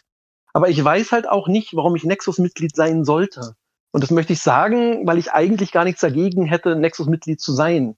Also ich weiß, es gab damals Diskussionen, Fördermitglieder und so weiter und so fort, gerade von Leuten, die vielleicht im Arbeitsleben stehen und bei denen das Geld nicht mehr ganz so eng sitzt. Und wenn ich irgendwie eine Idee hatte, was Nexus mit meinem Geld macht, dann hätte ich da gar nichts gegen. Und ich wollte es mal sagen, um vielleicht mal so ein paar Gedanken auf der Seite vom Nexus, vom Vorstand anzustoßen. Und da bin ich ja wahrscheinlich am Ende nicht der Einzige. Kann ich da was nachfragen als Nicht-Nexus-Mitglied so von außen, was du damit gewissermaßen meinst? Also hast du, meinst du das direkt in dem Sinne, du hast das Gefühl, dass Nexus die Gelder irgendwie komisch durchbringt? Nein. Oder im Sinne nein, nein, einfach, es sollte klarer noch kommunizieren, was man da fördern könnte oder so? Ja, ich glaube, also äh, dank, danke für die Nachfrage. Was ich meine ist, der Nexus macht ja eh Conventions und so weiter und so fort. Das macht er ja, ob ich dem Geld gebe oder nicht. Aber wenn ich mir vorstelle, dass es irgendeine Aktivität gebe, wo ich wüsste, die nehmen mein Geld und machen damit was. Also was Konkretes, weißt du, wo man sagt, ich sehe, dass mein Geld etwas bewirkt und vielleicht auch was, was der Verein sich normalerweise nicht leisten könnte, im, im, im Rahmen seines mhm. Tagesgeschäfts. Also wenn man so eine Spendenaktion gewissermaßen hätte wie kostenlose Con-Tickets für Arbeiterkinder, um mal was zu erfinden jetzt. Irgendwie. Ja, so. zum Beispiel, hm. genau. Wenn man das, also wo, wobei man sich da fragen kann, dafür braucht er, aber egal. Sagen ich weiß, wir mal, das ich sag, so. erfinde nur gerade irgendwas. Ja, genau. Ja, oder ein Stipendium für, ja. oder wir, wir wollen ein Buch rausbringen und, mhm. und wissen, das wird nie Gewinn machen. Mhm. Und dafür brauchen wir aber jedes Jahr Summe X oder so. Ähm, aber halt eben was, was machen, was übers Tagesgeschäft hinausgeht. Das wäre was, was ich gut fände, weißt du, wo man halt sagt, ich meine, ich, ich, ich war eben auch lange im Verein und ähm, oft scheitern halt Sachen auch irgendwo am Geld, wo man sagt so, ja, nee, das kann der Verein sich nicht leisten und so weiter. Und ja, wo man halt sagen muss, ich fände halt schön, wenn auch tatsächlich mehr experimentiert würde. Ne? So aus, aus mein, klar, es ist jetzt meine Sicht und das muss jemand machen wollen und so. Wo man sagt, für sowas, für sowas ist was da. Und wenn, wenn ich, also Ne? Ich wollte es halt einfach mal gesagt haben. Ich habe nicht das Gefühl, dafür kenne ich Nexus gar nicht mehr. Ich bin so weit entfernt davon. Ich kann dazu momentan nichts sagen. Ich finde nur immer, ich glaube, das, was wir heute auch angesprochen haben, ich finde generell so das Mindset, das geht in die richtige Richtung. Ne? Da sind sehr viele Leute, die stecken Arbeit in den Verein, in verschiedene Conventions, in verschiedene Projektgruppen und so weiter und so fort. Und ähm, ja, ich, ich habe halt nur das Gefühl, es ist halt sehr ungerichtet. So. Und ja, keine Ahnung. Und so, so krasse Aktivitäten mit neuen Medien wie dem Podcast konnten dich noch nicht überzeugen. Nein, aber ich finde es einen guten Hinweis, den wir, glaube ich, jetzt mal die Vereinsmitglieder da weiter reingeben müssen, unsere Aktiven, sozusagen, weil ich, das, ich vermute nämlich, dass es gar nicht so wenige auch gibt, die da so äh, mal drin waren und irgendwie rausgerutscht sind, auch ja, ohne Zorn klar. gleichsam. So. Nee, so geht's mir, so genau, so, genau so geht's mir. Ne? Ich, hab, ich, hab, ich kann über Nexus nur Positives sagen, so aus meiner Sicht. Ne? Mhm. Also und und wo ich halt denke, wenn es wenn es halt und tatsächlich ist für mich der der also der den den Podcast meine ich zum Beispiel ganz explizit nicht. Ja. Also ja einfach vom Gefühl, weil ja, ich ja, das ich Gefühl habe, der entsteht aus so einem aus so einem Selbstinteresse. Ja. aber die die Serverkosten nicht, trägt der Verein. Ja, das kann ich mir schon vorstellen, aber das ist da alles irgendwo in dem Peanuts-Bereich, oder? Ähm, na gut, aber was nicht Peanuts ist, zum Beispiel äh, die Convention. Wir haben ein Schloss angemietet. Das, äh, die Anzahlung hatte zum Beispiel auch äh, der Verein. Ja, na klar, aber das ist das, was, das ist das, was ich meine. Und wenn man ja. da, wenn ich das wüsste, ne, das ja, ist genau ja, das, wovon ich rede. Und wenn man da das Gefühl hat, ah, okay, ich gebe mein Geld für sowas hin und nicht für ein, es läuft wie jedes Jahr, die, die, also ne, Bocon lief halt einfach, ohne dass ich dafür irgendwas machen muss, so, ne? Es sollte nicht einfach auf das allgemeine Konto Miete. in dem Sinne fließen. Also schon, aber in genau, dem richtig. Sinne, dass es irgendwie ein bisschen zweckgebunden ist, man merkt, es hat einen Impact dann, ne? Ja, vielleicht, aber hm. ich glaube tatsächlich, das, was, das, was Timbrini sagt, ne, dass, dass, dass, es, dass das Nexus jetzt irgendwelche Locations anmietet, wo man Miete vorausschießen muss und das vielleicht auch nicht in einem irrelevanten Umfeld. Ne? Also ich kann nur sagen, ich, ich, ich mache momentan ja so, so Kartenspiel-Events. Also ich mach, ich organisiere die nicht, sondern ich, ich spiele das. Und da gibt's halt einmal im Jahr so ein großes Event, wo klar ist, das verbrennt Geld. Ne? Also die machen ein großes Event und da ist klar, das holt seine Kosten nicht rein. Also, Wenn ich wüsste, ah, okay, ich zahle für sowas, ne, dafür geht mein Geld drauf, dass es halt eben nicht, nicht Geld reinbringen muss. Ne? Das ist nicht eine Convention, wo es heißt, wir müssen aufs Geld achten oder so. Macht ihr das Ja. auch als Verein dann? also einfach Nexus. Ach so, ob i- Dieses- die das als Verein machen. Okay, okay, Ja. jetzt verstehe ich. Ich weiß nicht genau, was die Rechtsform ist, weil das, weil das international ist, um ehrlich zu Ah, sein. Dann okay. seid ihr eine GBR. Nee, nee, nee, es ist tatsächlich die, die, die also die, die, das, das, das, ich sag mal, Headquarter davon sitzt in den USA. Ah, okay. Mhm. Und ich glaube, es ist eine Non-for-Profit-Organisation, was ja dann relativ stark in Richtung Verein geht. Aber ich glaube, es ist kein Verein, sondern wahrscheinlich mehr sowas wie ein NGO oder sowas. Okay, ja, ja. Also, womit ich nicht sagen will, dass sie irgendwas Politisches machen. Ich, ich weiß aber tatsächlich den Rechtsrahmen, den kenne ich nicht. Ich will nur sagen, die machen das einmal im Jahr, machen die ein großes Event, wo klar ist, da zahlst du Eintritt und alles, aber die pushen da 20, 30.000 Euro rein und kriegen vielleicht 10 bis 20 wieder raus oder sagen wir mal 20, vielleicht manchmal bis 30, aber dann verlieren sie halt Mhm, 5 bis mhm. 10.000 Euro oder so und sagen halt, da bin ich gar nicht Fördermitglied. Ich meine nur, die machen so ein Event, wo klar ist, das wird sich nicht tragen.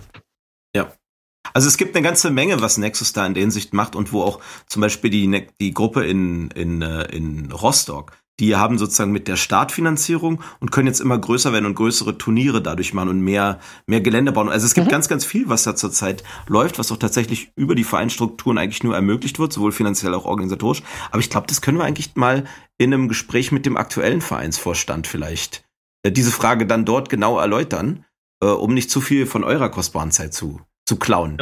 Ich wollte ich wollte nur mal Ist ein sagen. ganz Genau, wichtiger Punkt, den werden wir ja. dann äh, weitertragen. Ähm, Was hat der nicht. jemals für uns getan? genau. Ja, und so meine ich das nicht. Ich weiß nicht, Fabian, bist du noch Mitglied? Äh, nee, ich bin auch so, äh, wie sagt man so schön, ausgefadet. Äh, Mhm, ich war dann ja auch irgendwann gar nicht mehr in Berlin und äh, für einige Zeit. Ähm, und äh, meine Tochter ist zur Welt gekommen und all diese anderen Lebensprojekte, die man so hat. Ähm, ja, und dann war das irgendwie äh, nicht mehr ja, so wichtig, sage ich mal, oder so. Und das hat sich auch so ein bisschen verloren. Also es hat vielleicht auch was mit der Veränderung dann der Personen zu tun, denke ich mal, dass dann einfach viele Leute, die sozusagen noch aus der Gründungsära, die waren dann auch nicht mehr da. Es war einfach nicht mehr so, ähm, ja, intensiv äh, oder nicht so, ja, für, für mich zumindest nicht so äh, relevant und hatte nicht mehr so eine Bedeutung. Ja, offensichtlich habe ich auch alle Unterlagen weggeschmissen, sonst bin ich eigentlich gar nicht so derjenige, der sich so schnell von irgendwelchen Dingen trennt, aber irgendwie ist das bei einem Umzug offensichtlich alles entsorgt worden. Und daraus schließe ich, dass es dann irgendwie nicht so wichtig aber mir geht's genauso wie dir, Nimmer. Ich habe jetzt irgendwie keinen Brast auf Nexus oder so. Ich glaube, es war auch eher so, dass ich da noch ganz lange als Mitglied geführt wurde und auch immer noch irgendwelche E-Mails bekam und so weiter. Und irgendwann, ähm, ja, bekam ich dann, glaube ich, auch so eine E-Mail, du bist nicht mehr Mitglied oder so. Aber das hat mich dann ja weder aufgeregt noch total erfreut oder so. Also ne, war halt dann so, war dann eigentlich ohne Bedeutung. Mhm. Ja. Ich denke auf jeden Fall, Deutschland könnte euch gebrauchen und ihr könntet über Nexus viel Gutes tun. Insbesondere glaube ich immer noch, dass die Shadowrun-Szene in Deutschland könnte, könnte einen nimmer wieder gebrauchen. Aber äh, da kommen wir vielleicht später zu. Äh, Ja, gucken wir mal. ähm, okay, aber wir wollen, äh, äh, wir waren ja eigentlich äh, schon übergeleitet zur, äh, zum Projekt Odyssey Ja, und zur weiß, Odyssee. ich fange gern an. Alles klar. Genau, ich fange ich fang gern an. Genau, ähm, ich, ich denke auch, wir, das allererste, was wir voranstellen sollten, ist so ein bisschen eine Klärung, was ist der Unterschied zwischen der Odyssee und dem Projekt Odyssee. Äh, die Namensähnlichkeit ist vielleicht nicht unbedingt das Schlauste gewesen, was wir machen konnten. Ähm, die Odyssee ist eine Rollenspiel-Convention gewesen für, ich glaube, wir haben schon viel drüber geredet heute, nicht Mainstream-Rollenspiele, haben wir damals mal gesagt. Ne? So, wir haben immer gesagt, so das, was irgendwie sonst 50 und mehr Prozent auf den meisten Conventions ausmacht, das wollen wir dort nicht sehen. Und das hat so ein bisschen differiert. Es war irgendwie D&D, Shadowrun, DSA, Vampire, ähm, D&D, so, das waren so die fünf, die da, die da so rum, rum, rumgeflockt sind und haben gesagt, wir wollen halt eine, eine Convention machen, äh, die halt eben total auf das andere, auf die anderen Spiele fokussiert. Und ähm, wir, äh, wir, wir hatten vorhin in der Pause kurz drüber geredet.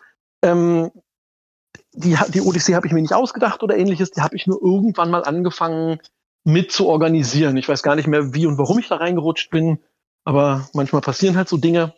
Und ähm, aus dieser Convention ist irgendwann die Idee geboren worden, weil natürlich auf so einer Convention dann auch viele Rollenspiele vorgestellt wurden, wo jemand da war und gesagt hat, ich, ich, ich stelle mal mein eigenes Rollenspiel vor. Und ähm, aus dieser, also daraus ist dann geboren, dass wir gesagt haben, wir, wir gründen ein Projekt, das sogenannte Projekt Odyssee. Und äh, am Ende ist das auch so die, die Ursache aller Projektgruppen von Nexus, wo wir gesagt haben, wir wollen diese Autoren fördern. Wir wollen denen einen Raum in der Öffentlichkeit geben. Nicht nur auf der Odyssee Convention, sondern eben auch auf anderen Conventions, auch im Internet, ähm, auch, das war sicherlich das große Thema, auch auf der Spielemesse in Essen. Und ähm, genau, also ohne da jetzt vielleicht schon erstmal zu sehr in die Details zu gehen, aber erstmal um diesen Unterschied klar zu machen, das Projekt Odyssee war eine Projektgruppe von Nexus, ähnlich wie es jetzt euer Podcast ist, zur Förderung dieser Autoren. Und das andere war die Odyssee Convention, ähnlich wie der Burkon, auch in der gleichen Location zumindest am Anfang, also auch in der Burg, aber mit einem anderen Fokus. Und das war einfach traditionell so Burkon im Frühjahr, Odyssee im Herbst. Das heißt, wir hatten zwei große Conventions, die quasi im, im, im, im Jahr stattgefunden haben in Berlin. Jo, ähm, vielleicht als Ergänzung, die Odyssee Convention ist meiner äh, Erinnerung nach von Andreas P. vom Nexus Verein, äh, der auch sonst an verschiedenen anderen Orten umtriebig ist, äh, erfunden worden als Idee. Mhm. Ja, und ich glaube auch gefühlt, also ich weiß, Setembrini, du warst, glaube ich, öfter auf der Odyssee und Blut und Glas auf jeden Fall auch. Ja. Und bei Fabian bin ich mir nicht ganz so sicher. Auch ich war da auch öfter. Ich fand, die Odyssee war eigentlich noch der coolere Con. Ähm, ja, weil da waren ja dann auch irgendwann sozusagen Leute aus ganz Deutschland, äh, ja, die da hinkamen, um, um eben ihre, ich sag mal, Independent-Spiele oder die unbekannteren Sachen da zu spielen. Das fand ich eigentlich schon eine ziemlich geniale Sache. Also das fand ich auch durchaus inspirierend und so weiter. Ja, auch wenn ich da jetzt nicht irgendwie ein eigenes System angepriesen oder äh, weiterentwickelt habe. Mh, mm, weil das hatte ich irgendwie schon vorher abgehakt. Also wie gesagt, wir haben das irgendwie mehr oder weniger zu Beginn unserer Rollenspieler-Laufbahn äh, äh, gemacht. Aber ich fand es trotzdem total spannend, was sich andere alles ausdenken, was es da an ja, kreativen Potenzial gab sozusagen. Also das war schon faszinierend, dass sich das dann eben auch so ähm, ja gut durchgesetzt hat und man wirklich ganz viele neue Leute und mit spannenden Ideen und so weiter. Und dann ist ja auch mein, meiner Erinnerung nach, äh, waren ja da auch einige aus der Projektgruppe Stuttgart dann sehr aktiv, hier die Daniela Niklas und so, daran erinnere ich mich noch, äh, die sich da auch stark eingebracht hat in das Projekt Odyssee und so. Also das war schon eine coole Sache auf jeden Fall. Oder in die Odyssee und aber auch in das Projekt. Da gab es ja schon einen Zusammenhang, auch wenn man es trennen muss. Ja. Also. Nein, nein, nein, nein natürlich. Also ich glaube, du hast, du hast doch unbedingt recht, Fabian. Ähm, weil ich glaube einfach dadurch, dass das Projekt Odyssee halt auch relativ viel in Deutschland unterwegs war. Wir waren neben, keine Ahnung, Nordcon in Hamburg, wir waren auf der Spielemesse in Essen, wir, wir waren in Hannover, also wir waren, und ich weiß auch auf dem, auf dem Feencon der, G, der GFR tatsächlich in Bonn. Also wir haben schon auch verschiedene Events besucht, mehr im Norden von Deutschland, muss man, muss man tatsächlich sagen. Äh, und auf der Leipziger Buchmesse. Ich wollte gerade sagen, Leipziger Buchmesse auf jeden Fall. Die ist nicht ganz unwichtig, richtig, wenn man das mal so rückwirkend betrachtet. Ähm, und ähm, ja, ich, ich glaube halt nur, dass das halt auch für, dafür gesorgt hat, dass es da die Verbindung gab, Fabian, das wollte ich sagen. Also, dass halt dass halt zum Beispiel, ich sag mal, den Nexus als Verein zu unterstützen für jemand aus Stuttgart einfacher war, wenn er halt nach Essen gefahren ist, als nach Berlin oder so. Ähm, sicherlich, weil es uns als Berlinern auch in Essen schwerer gefallen ist, das auf die Beine zu stellen. Aber, ne, aber sicherlich auch, weil einfach Essen an Stuttgart näher dran ist als, als Berlin. Also in Berlin hatten wir selber die Power, irgendwas zu machen, während wir die in Essen zum Beispiel nicht hatten. Und und äh, ja. man muss auch sagen oder ergänzen, dass an diesem über, in diesem über, in dieser Übergangsphase, also von der Odyssey Convention zum Projekt Odyssey, dass äh, bei dir nimmer und bei den Leuten, die du so mitgezogen hast mit deiner Begeisterung, da sind ganz äh, heftige kreative Kräfte freigesetzt worden. Also ich erinnere mich, dass es auf einmal dann eine Erstvorführung von einem Film gab, den es dann irgendwie auch Jahrzehnte dann nicht mehr zu sehen gab. Ich weiß gar nicht mehr, wie der hieß. Irgendwas, so eine Gaming, ähm, äh, ähm, also nicht The Gamers, aber es war ein Spiel irgendwie über, nee, ein, ein Film, halb dokumentarisch, halb fiktional über ein Spielerleben. Dann gab es äh, eben dein erwähntes, das war glaube ich dann eine der späteren Odysseen, da gab es dein, ähm, oder Knut und dein äh, Performance-Rollenspiel auf der Bühne. Äh, dann, dann, dann gab es Lesungen, dann hast du Gäste organisiert, äh, die äh, ja mit legendären Auftritten, äh, die die Workshops, äh, wenn ich denke, da war doch Wolle von von Cthulhu, Wolle S. Äh, obwohl man kann sagen, Wolfgang Schiebeschen kann man ja sagen, der ist ja sogar bei äh, Deutschland sucht das neue Supertalent dann mal aufgetreten bei Dieter Bohlen. Insofern ist er da voll äh, Person, des Person des öffentlichen Lebens. Ähm, und, und also es sind jetzt so die drei herausragenden Dinge, an die ich mich erinnere, aber da waren ja noch viel mehr Sachen, äh, die du da angeleitet hast und du hast ja dann Kontakte auf einmal gehabt und gepflegt mit den verschiedensten ähm, Kreativen. Ähm, kannst du vielleicht da noch mal was zu erzählen, wie, wie du das damals wahrgenommen hast oder wie das so dir zugekommen ist oder wie, wie du dich da reingehängt hast, um das alles so zu machen? Also ich glaube, das fällt mir zum, also ich glaube, das, das, ist sehr interessant, wie du das wahrnimmst, Setimbrini, ja, ähm, weil ich das zum Teil ganz anders wahrnehme. Ähm, ich glaube halt, ich habe an irgendeinem Punkt die Odyssee als Organisator übernommen. Ne? Was man dazu sagen muss, das heißt, und ich glaube, das hast du auch gesagt, und das ist mir auch sehr wichtig, das heißt ja nicht, dass ich das alles alleine gemacht habe, sondern dass ich halt auch viele Leute motiviert habe, mitzuhelfen, mir zu helfen. Hans hat ja, für ganz viele Conventions, die ich gemacht habe, hat er die Spielrundenplanung gemacht. Das heißt, das Thema war weg. Holger hat die Küche organisiert und mit Michael, das war weg, ne? Wo man halt sagen muss, ohne diese ganzen Menschen hätte ich vieles davon nicht machen können. Und das hat mir sicherlich auch die Möglichkeit gegeben, diese Kreativität, von der du redest, zu entwickeln. Wobei man auch sagen muss, aus, aus meiner Sicht ist es so, dass, dass ich glaube, ich glaube, du hast halt recht, dass, dass sich dadurch Sachen entwickelt haben. Und ich, und ich glaube, das ist das, was ich wo ihr euch vorhin drüber unterhalten habt, dieses Thema fantastische Kultur, dass wir, glaube ich, obwohl wir uns schon stark damals so als Rollenspielverein gesehen haben, haben wir uns nicht nur als Rollenspielverein gesehen.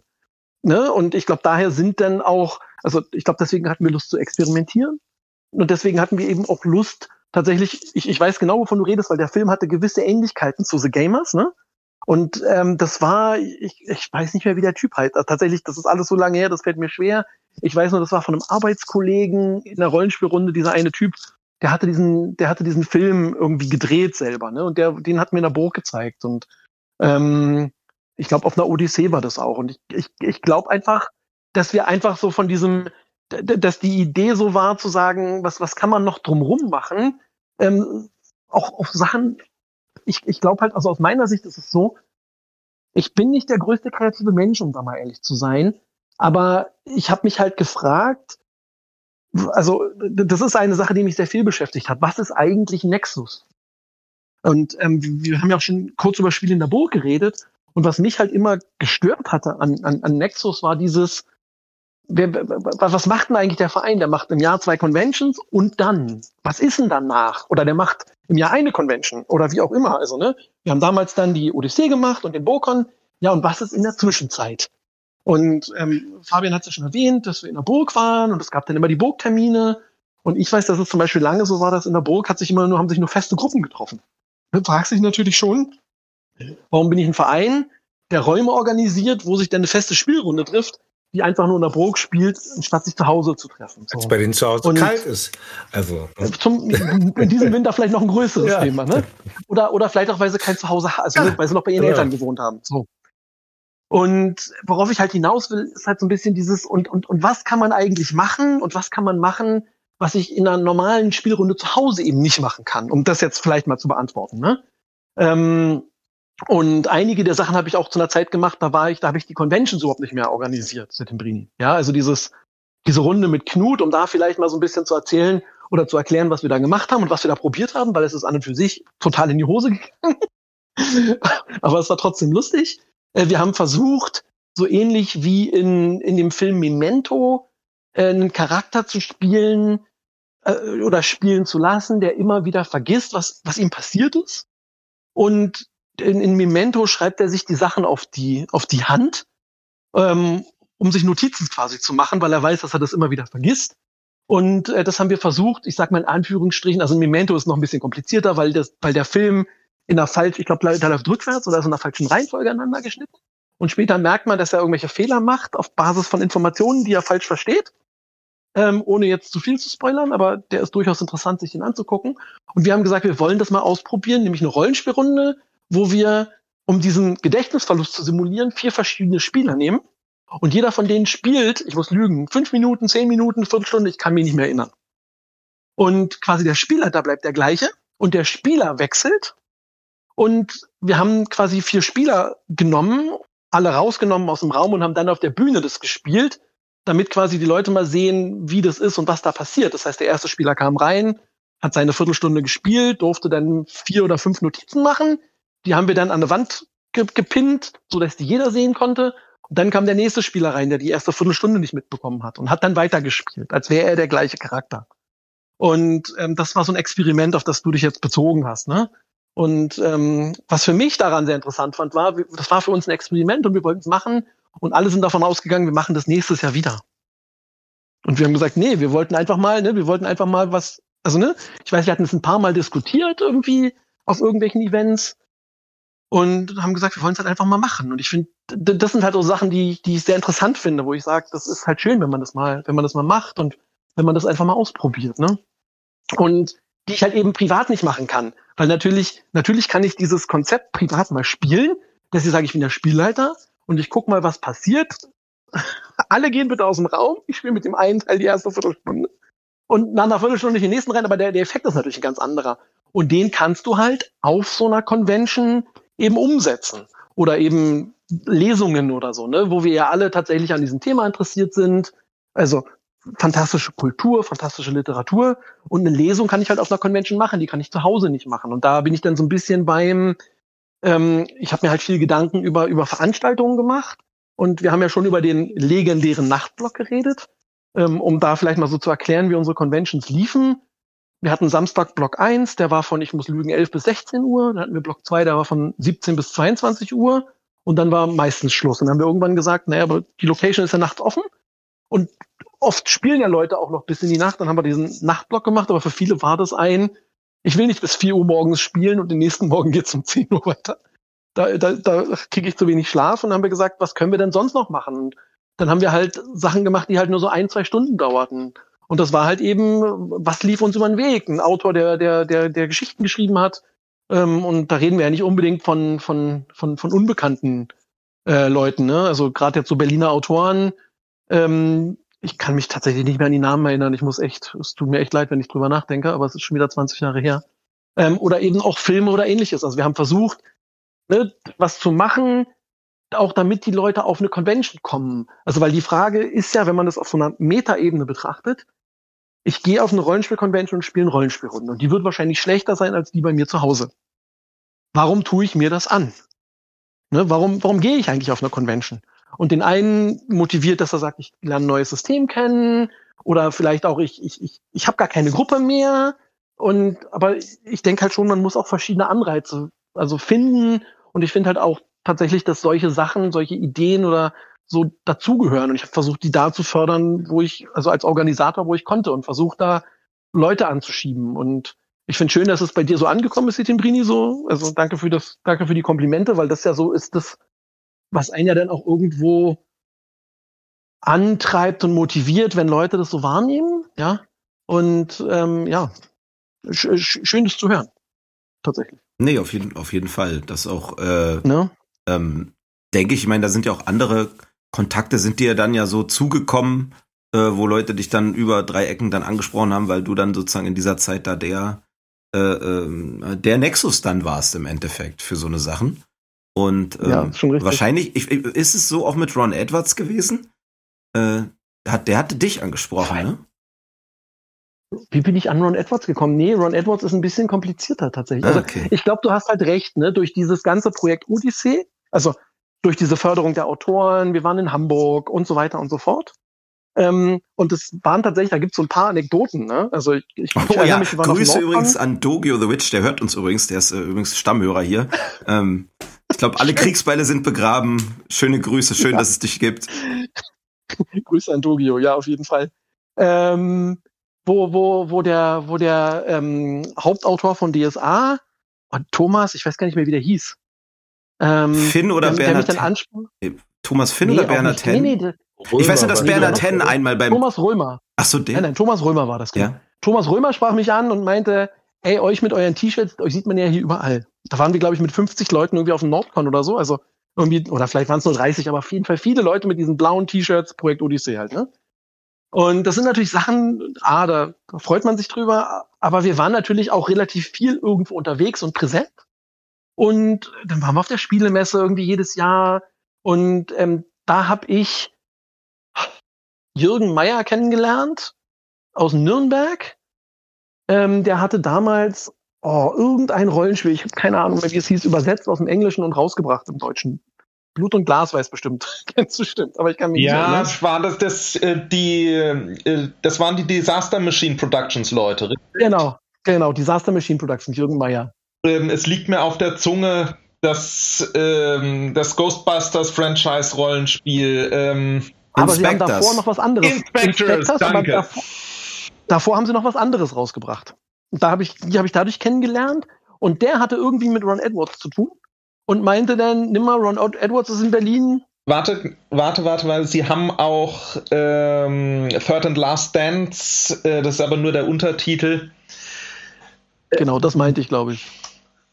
Ja, ach, mein, äh, The Last Exodus. Genau, Last Exodus, genau, das war's, richtig. Danke. Auf dich kann man sich verlassen, so war das. Äh, nee, und da, da, dann, dann hieß es halt nimmer, Ron Edwards ist in Berlin, willst du dich mit ihm treffen? Und dann weiß ich noch, ich habe mich mit Ron Edwards irgendwie U-Bahnhof Leinestraße getroffen und wir sind irgendwie was trinken gegangen. Und ähm, dann meinte ich zu ihm, wenn du das nächste Mal in Berlin bist, kenn doch bei mir. Was er dann auch gemacht hat. Seid ihr noch? Richtig. Genau, genau. Dann ja. das üble Spione-Event. Und dann waren beim, genau, dann waren wir im Stasi-Hauptquartier und all diese Sachen. Ja. Ne? Und da, da sind wir halt so ein bisschen bei diesem, ich glaube halt so, irgendwann haftet einem so ein Ruf an, dass man, dass man, dass es heißt, so der Typ macht irgendwie komisches Zeug so. Und dann kommt das von alleine auf einen zu. Ja. Also ich, weißt du, ich habe ja, Ron Edwards habe ich ja nichts gemacht, außer dass ich in Berlin gewohnt habe, wenn man mal, wenn man es mal so ne, darauf runterkocht. Und ähm, dass wir halt, wir, wir kommen ja wahrscheinlich später noch zu anderen Sachen, aber dass man halt einfach, ich sag mal, mit diesem Thema irgendwie spielt. Ne? Also was, ich, ich glaube halt, Projekt Odyssey, die Frage ist ja, warum gibt es das überhaupt oder warum gab es das überhaupt, muss man ja wahrscheinlich mittlerweile sagen. Aber wo man halt dachte, so, es gibt halt eigentlich lauter coole Ideen, Leute, die ihre Spiele vertreiben oder vertreiben wollen. Aber es gibt halt irgendwo keine Plattform, wo man die finden kann. Ne? Und dann haben wir halt das Projekt Odyssey gegründet. Ähm, und ich glaube, damit haben wir auch so ein bisschen so einen Zeitgeist getroffen, weil ja danach, also ich glaube auch in, Eng, in, in den USA hat sich ja The Forge, glaube ich, später irgendwie gegründet. Ich möchte nicht sagen wegen uns. Ähm, aber das ist ja von der Idee was ähnliches in irgendeiner Form, ne? Ja, ich, auch wenn ich da nie so drin war. Ja, die äh, haben sich schon ein bisschen vorher entwickelt, aber ja, aber so Indie Press Revolution war da ein bisschen später sozusagen. Aber, aber ähm, wo ich, ich meine ja vom, das meine ich ja mit Zeitgeist tatsächlich. Ja, ja, ja, könnte was dran sein, ja, auf jeden Fall. Ähm, wobei die natürlich noch ganz, also die haben natürlich ihre eigene Kult, äh, Kult, Kunsttheorie, die, ich glaube, die hatte mhm. mit dem, was wir so alle gemacht und gewollt haben, nicht so viel zu tun am Ende, aber nee. Aber nee. du warst, also das, was ich äh, auf jeden Fall bemerkenswert finde, ähm, du hast ja nie, obwohl du diese ganzen Kontakte dann hattest und äh, du hast es ja nie wegen der Kontakte und Netzwerkerei gemacht, sondern eben weil du spannende Dinge machen wolltest, kamen diese Gelegenheiten ja. zu dir oder in dein Umfeld hinein mhm. und du hast das sozusagen katalysiert und das fand ich immer sehr beeindruckend und auch sehr, ähm, also, also es ist eigentlich äh, vorbildlich sozusagen, äh, weil ja, wie gesagt, äh, es war kein eben keine Vereinsmeierei und kein keine Geschäftelhuberei oder äh, sich irgendwelche Netzwerke reinwanzen. Das ähm, hatte, also ja, würde ich dir jetzt, dich jetzt vollkommen von freisprechen. Glaube ich. Jetzt würde ich, glaube ich, auch alle anderen, die dich damals erlebt haben, würden das, glaube ich, auch unterstreichen.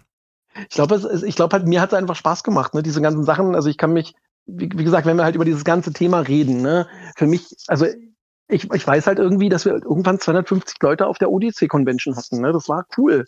Und ich kann mich halt an so Sachen erinnern, wo halt irgendwie klar war, dass irgendwie der Raum in der Burg nicht reicht und wo ich dann irgendwie geguckt habe, wie ich extra Raum anmieten kann. Und dann war da gegenüber dieses Gemeindezentrum und die hatten so einen Saal. Und dann bin ich einfach hingegangen und habe gesagt, ich miete diesen Saal. Und der Vorstand, der ist irgendwie gekocht, nimm mal, wie kannst du? Und ich habe gesagt, na wie, ich zahle zum Zweifelsfall aus meiner eigenen Kasse, ist das Thema durch, so, ja. Mhm. und, und, und ähm, ja, also weil es damals gab's halt, ne, diese ganze Konstrukt, dieses ganze Konstrukt, Projektgruppen und so, das gab's halt alles nicht. Und wir haben ja auch damals einfach irgendwie das Projekt Odyssee gegründet. Und äh, da warst du ja noch nicht ganz unschuldig dran. Ähm, ich kann, wie gesagt, ich kann mich nicht mehr an Namen erinnern, aber irgendwie ein Freund von dir, der hat ja in dem Nexus quasi das Geld für den ersten Spiele, also auf den ersten Stand auf der Spielemesse in Essen Ja, ja. ähm, quasi gespendet. Ne? Äh, Enrico Und- M. war das. Gruß an den. Ja, und ich, ich meine nur, ne, das, das ist ja das, was ich meine, ne? Am Ende, da, das sind so viele Leute, die geholfen haben, die kann ich gar nicht an einer Hand abzählen. Ne? Also ohne das Geld von dem hätten wir wahrscheinlich Essen so nicht machen können, ne? Also die Spielemesse, das Das allererste. hatte ich übrigens schon jetzt 20 Jahre vergessen, ehrlich gesagt. Ähm, Ja, stimmt, das ja, war, ich ja, nicht, siehst du mal. das war Enrico, stimmt. Ne? Und ich, ich meine, nur, ne, wenn man da mal drüber nachdenkt, wie dann halt so Gelegenheiten kamen und Ideen kamen und ne, ich bin ja nicht rumgerannt und habe nach einem Film gesucht. Ich weiß nur, der, ich glaube, Wiegald hieß der, hieß der Freund von mir, der kam irgendwann an und meinte, ja, hier, mein Spieler, der hat so einen Film gedreht. Wollen wir den nicht vielleicht zeigen? Ne? Und dann habe ich halt nur Ja gesagt. Ja. Vielleicht, Also, Vielleicht ne, auch noch um so die, um die, um auch nochmal, äh, also da haben wir ja ganz viel Kontakt dann mit äh, sozusagen außerberlinischen äh, Leuten äh, dann gehabt als Verein und durch dich und so weiter und andere Sachen. Ähm, ähm, aber es gab ja auch eine, eine große Homebase sozusagen von, äh, die auch im Nexus-Umfeld oder zumindest dann in deinem Umfeld und zum Teil in, in äh, bei anderen Leuten äh, was, was sozusagen kreative Leute angeht. Also äh, Markus hast du ja schon angesprochen, der ist natürlich berühmt auch für ein Rollenspielsystem. Äh, da, Fabian kennst du ja vielleicht auch noch, das gute alte Liquid. Das war nämlich auch eine Zeit lang Mainstream auf dem BookCon, dass es irgendwie z- 15 Liquid-Runden gab oder so. Sagt euch das noch was? Ja, und Liquid hat selbstverständlich. übrigens auch eine, äh, eine späte Renaissance nochmal erfahren. Ich meine mich zu erinnern vor, sind mittlerweile wahrscheinlich auch schon wieder ein, zwei, drei, fünf Jahre oder so. Aber da ist mal jemand rumgetingelt, fand ich ganz spannend, habe ich irgendwo im Netz gelesen, der gesagt, er fand, er fand Liquid immer so toll und findet es immer noch toll, äh, ob jemand irgendwie wüsste, ähm, ob wo es einen Kontakt zu den damaligen Autoren gibt, weil äh, er hat für sich äh, in Heimarbeit eine Second Edition gemacht. Ach, Und er großartig. würde die auch gerne unter, er würde die sozusagen auch gerne wie Liquid damals kostenlos unters Volk bringen, ob damit denn die Originalautoren einverstanden wären. Und äh, lustig. ja, ähm, Markus hat übrigens, er wollte ja auch dabei sein und er wird wohl im Januar dann Zeit haben, auch mal zum Interview zu stehen. Also können wir vielleicht da über Liquid dann noch mal genauer sprechen äh, und über das Logo und alles. Oh, und andere Sachen, andere Kreative, zum Beispiel auch äh, Tom von Tyria Steam Fantasy, was dann auch irgendwann mit Liquid lief. Und dann natürlich, äh, Nimmer hast du besonders äh, engen Kontakt gehabt mit der neuen deutschen Endzeit. Also äh, Endland in den verschiedenen Varianten. Äh, haben wir sogar gespielt, Oh, ja. erinnere ich mich. Und äh, natürlich dann im Endeffekt dann die verschiedenen Versionen von The Genesis. Die Genesis, ja. warst, du, warst du dabei auf der Spielemesse? Ja, auf jeden Fall. Da, Als sie Ja, ja. Montage gemacht haben? als, als er nicht spielleiten wollte, der Günni. Ja. Nee, aber wo wir, wo wir das, wo wir, wo wir die, die Hand von Barisch auf Christians, also dem Altautor von Endland, auf Christians Schulter gefotoshoppt haben, also von, von The Genesis und gesagt haben, die beiden haben sich vertragen und haben das ins Internet gestellt. Großartig, hab ich vergessen, ja. Das war, naja, wir haben lauter so Zeug gemacht. Ähm, Und Mar- wir und- und Marco. Spaß, ich glaube, Äh, ja, ich weiß noch beim Italiener, aber als wir da Ja. nachts um vier. ja, der, der Name Six More. Wodka ist äh, kein, ist, ist, ist, ist Ja. einfach die Realität. Richtig. Also, aber ich glaube halt, ich glaube halt, ne, bei allen Anekdoten, die wahrscheinlich die Hälfte der Leute hier nicht verstehen, ähm, ich glaube halt, wir hatten halt auch irre viel Spaß. Und ich glaube, das ist halt das, warum man, also ne, warum macht man das eigentlich? Und ähm, ne, warum, warum macht man sowas wie ein Projekt Odyssee, reist irgendwie nach Essen? Das, das war halt auch am Ende so ein, so ein Gruppenevent, ne? Und ähm, dieses, wir, wir, wir reisen einer Gruppe an, wir haben dann irgendwie zu zehnt in einer Einzimmerwohnung auf Luftmatratzen übernachtet. Und ähm, da sind irgendwelche Sachen passiert und also jetzt gar nicht schlimm, aber irgendwie, ich kann mich erinnern, dass Sebastian irgendwann eingefallen ist, dass er, wir hatten so einen Stand gebaut für die Spielemesse und dann ist ihm eingefallen, er hat den, er hat den, er hat den, den das Laken, also diesen, diesen, diesen Tischläufer da dafür vergessen. Ist ihm dann irgendwie Freitagabend oder weiß ich, wann die Messe losging, Donnerstag früh wahrscheinlich, Mittwochabend ist ihm das eingefallen und so. Und halt, halt so eine, also ne, und wo wir dann da saßen und irgendwie da nachts gebrainstormt haben, wie wir halt irgendwie dieses technische Problem lösen, so, ja. Und, ähm, oder eben, wie gesagt, zu zehnt in einer Einzimmerwohnung, ähm, wo das mit dem Duschen dann schon schwer war hintereinander. Ähm, aber das, das waren einfach so Sachen, die man dann erlebt hat zusammen und die halt auch dazu beigetragen haben, dass man das, also dass, dass die Leute Spaß hatten und das hat ja dann tatsächlich auch mich überlebt, also was mich gefreut hat. Jetzt nicht irgendwie um viele Jahre, aber ich weiß, dass die auch, ich glaube, ohne mich auf der Spielemesse noch waren und auch noch auf anderen Veranstaltungen. Also Matthias war auf jeden Fall noch mehrere Jahre lang auf, äh, auf der Buchmesse in Leipzig. Und ich mhm. glaube, das wäre auch sogar noch weitergegangen, wenn die nicht ihre Publi Politik geändert haben. Äh, ist übrigens auch ein bisschen äh, Vorschau schon. Burgcons gibt's deswegen nicht mehr, weil die Burg als, Kon äh, als Location nicht mehr richtig zur Verfügung steht. Äh, aber der Kontakt, okay, also das, das vielleicht noch als Rückmeldung an, an äh, Fabian, aber mit der Burg, mit dem Jugendfreizeitheim beherrscht, besteht immer noch Kontakt und äh, der Nexus-Verein, zumindest die Berliner Mitglieder, helfen dort auch bei den Jugendveranstaltungen immer noch aus. Also da ist Verbindung, aber das Ding ist halt nicht, also das ist vollkommen vollkommener Sanierungsstau. Du darfst also zum Beispiel nicht mehr in den Keller und so weiter und so fort. Kann uns der aktuelle Vorstand ja dann nochmal genau auseinandersetzen. Ähm, in einer anderen Aber Frage. es finden Spielrunden ja. Es finden Spielrunden ja, in den, statt, in den aber es können halt nicht mehr viele Runden parallel laufen, deshalb kein Con mehr. Ja.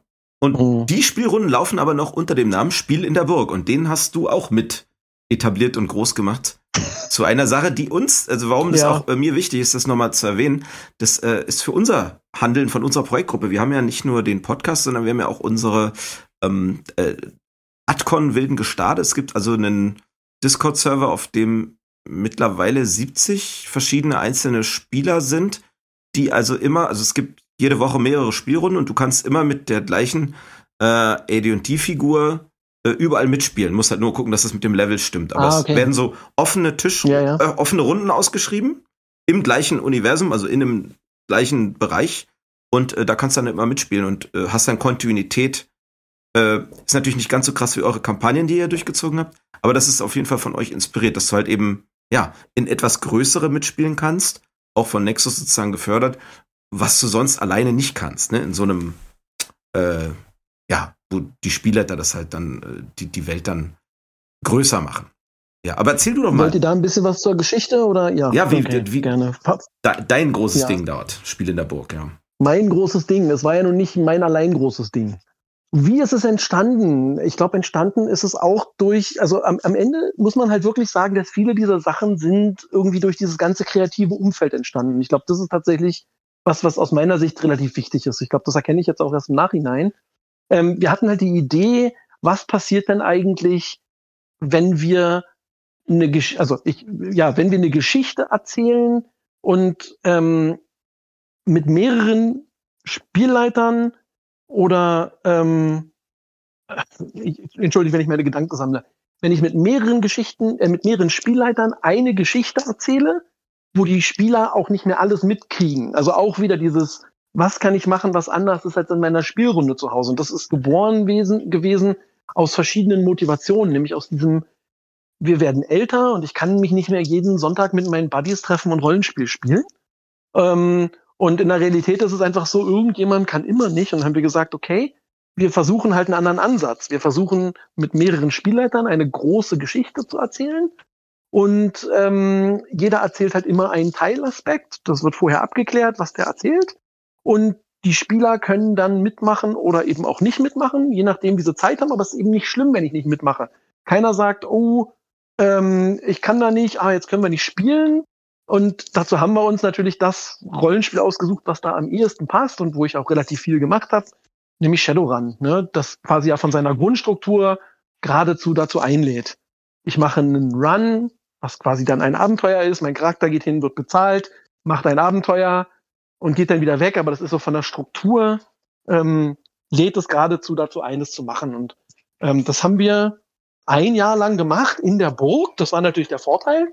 Ähm, und dadurch kannst du auch relativ gut ortsfremde Leute dazu holen oder ähnliches. Ähm, und haben da äh, haben da halt eben in einer, in einer sehr, sehr großen Runde, ich glaube mit 30 Spielern irgendwie ein Jahr lang äh, ein großes Shadow, eine große Shadowrun-Kampagne gespielt. Ähm, und oh, das war natürlich nicht alles. Wir haben das Ganze noch über ein Online-Forum quasi geschichtlich unterstützt. Also haben den Spielern eine Chance gegeben, sich auszutauschen, in-game quasi über das, was passiert ist. Und ähm, mit Gerüchten streuen und alle möglichen und haben so dann diese Kampagne gespielt. Wir waren drei Spielleiter und ich weiß nicht mehr genau, ich glaube, wir haben irgendwie im Jahr so roundabout 40 bis 50 äh, Spielrunden gemacht. Ähm, ja, in einer, in einer großen Gruppe. Nicht schlecht, nicht schlecht. Und wie ist es ähm, dann ausgegangen? Das war eine Zeit, wo ich dann auch äh, beruflich und so weiter und familiär auch gar nicht mehr dann richtig mit dabei war. Ich habe es ja nur von der Seite so mitbekommen.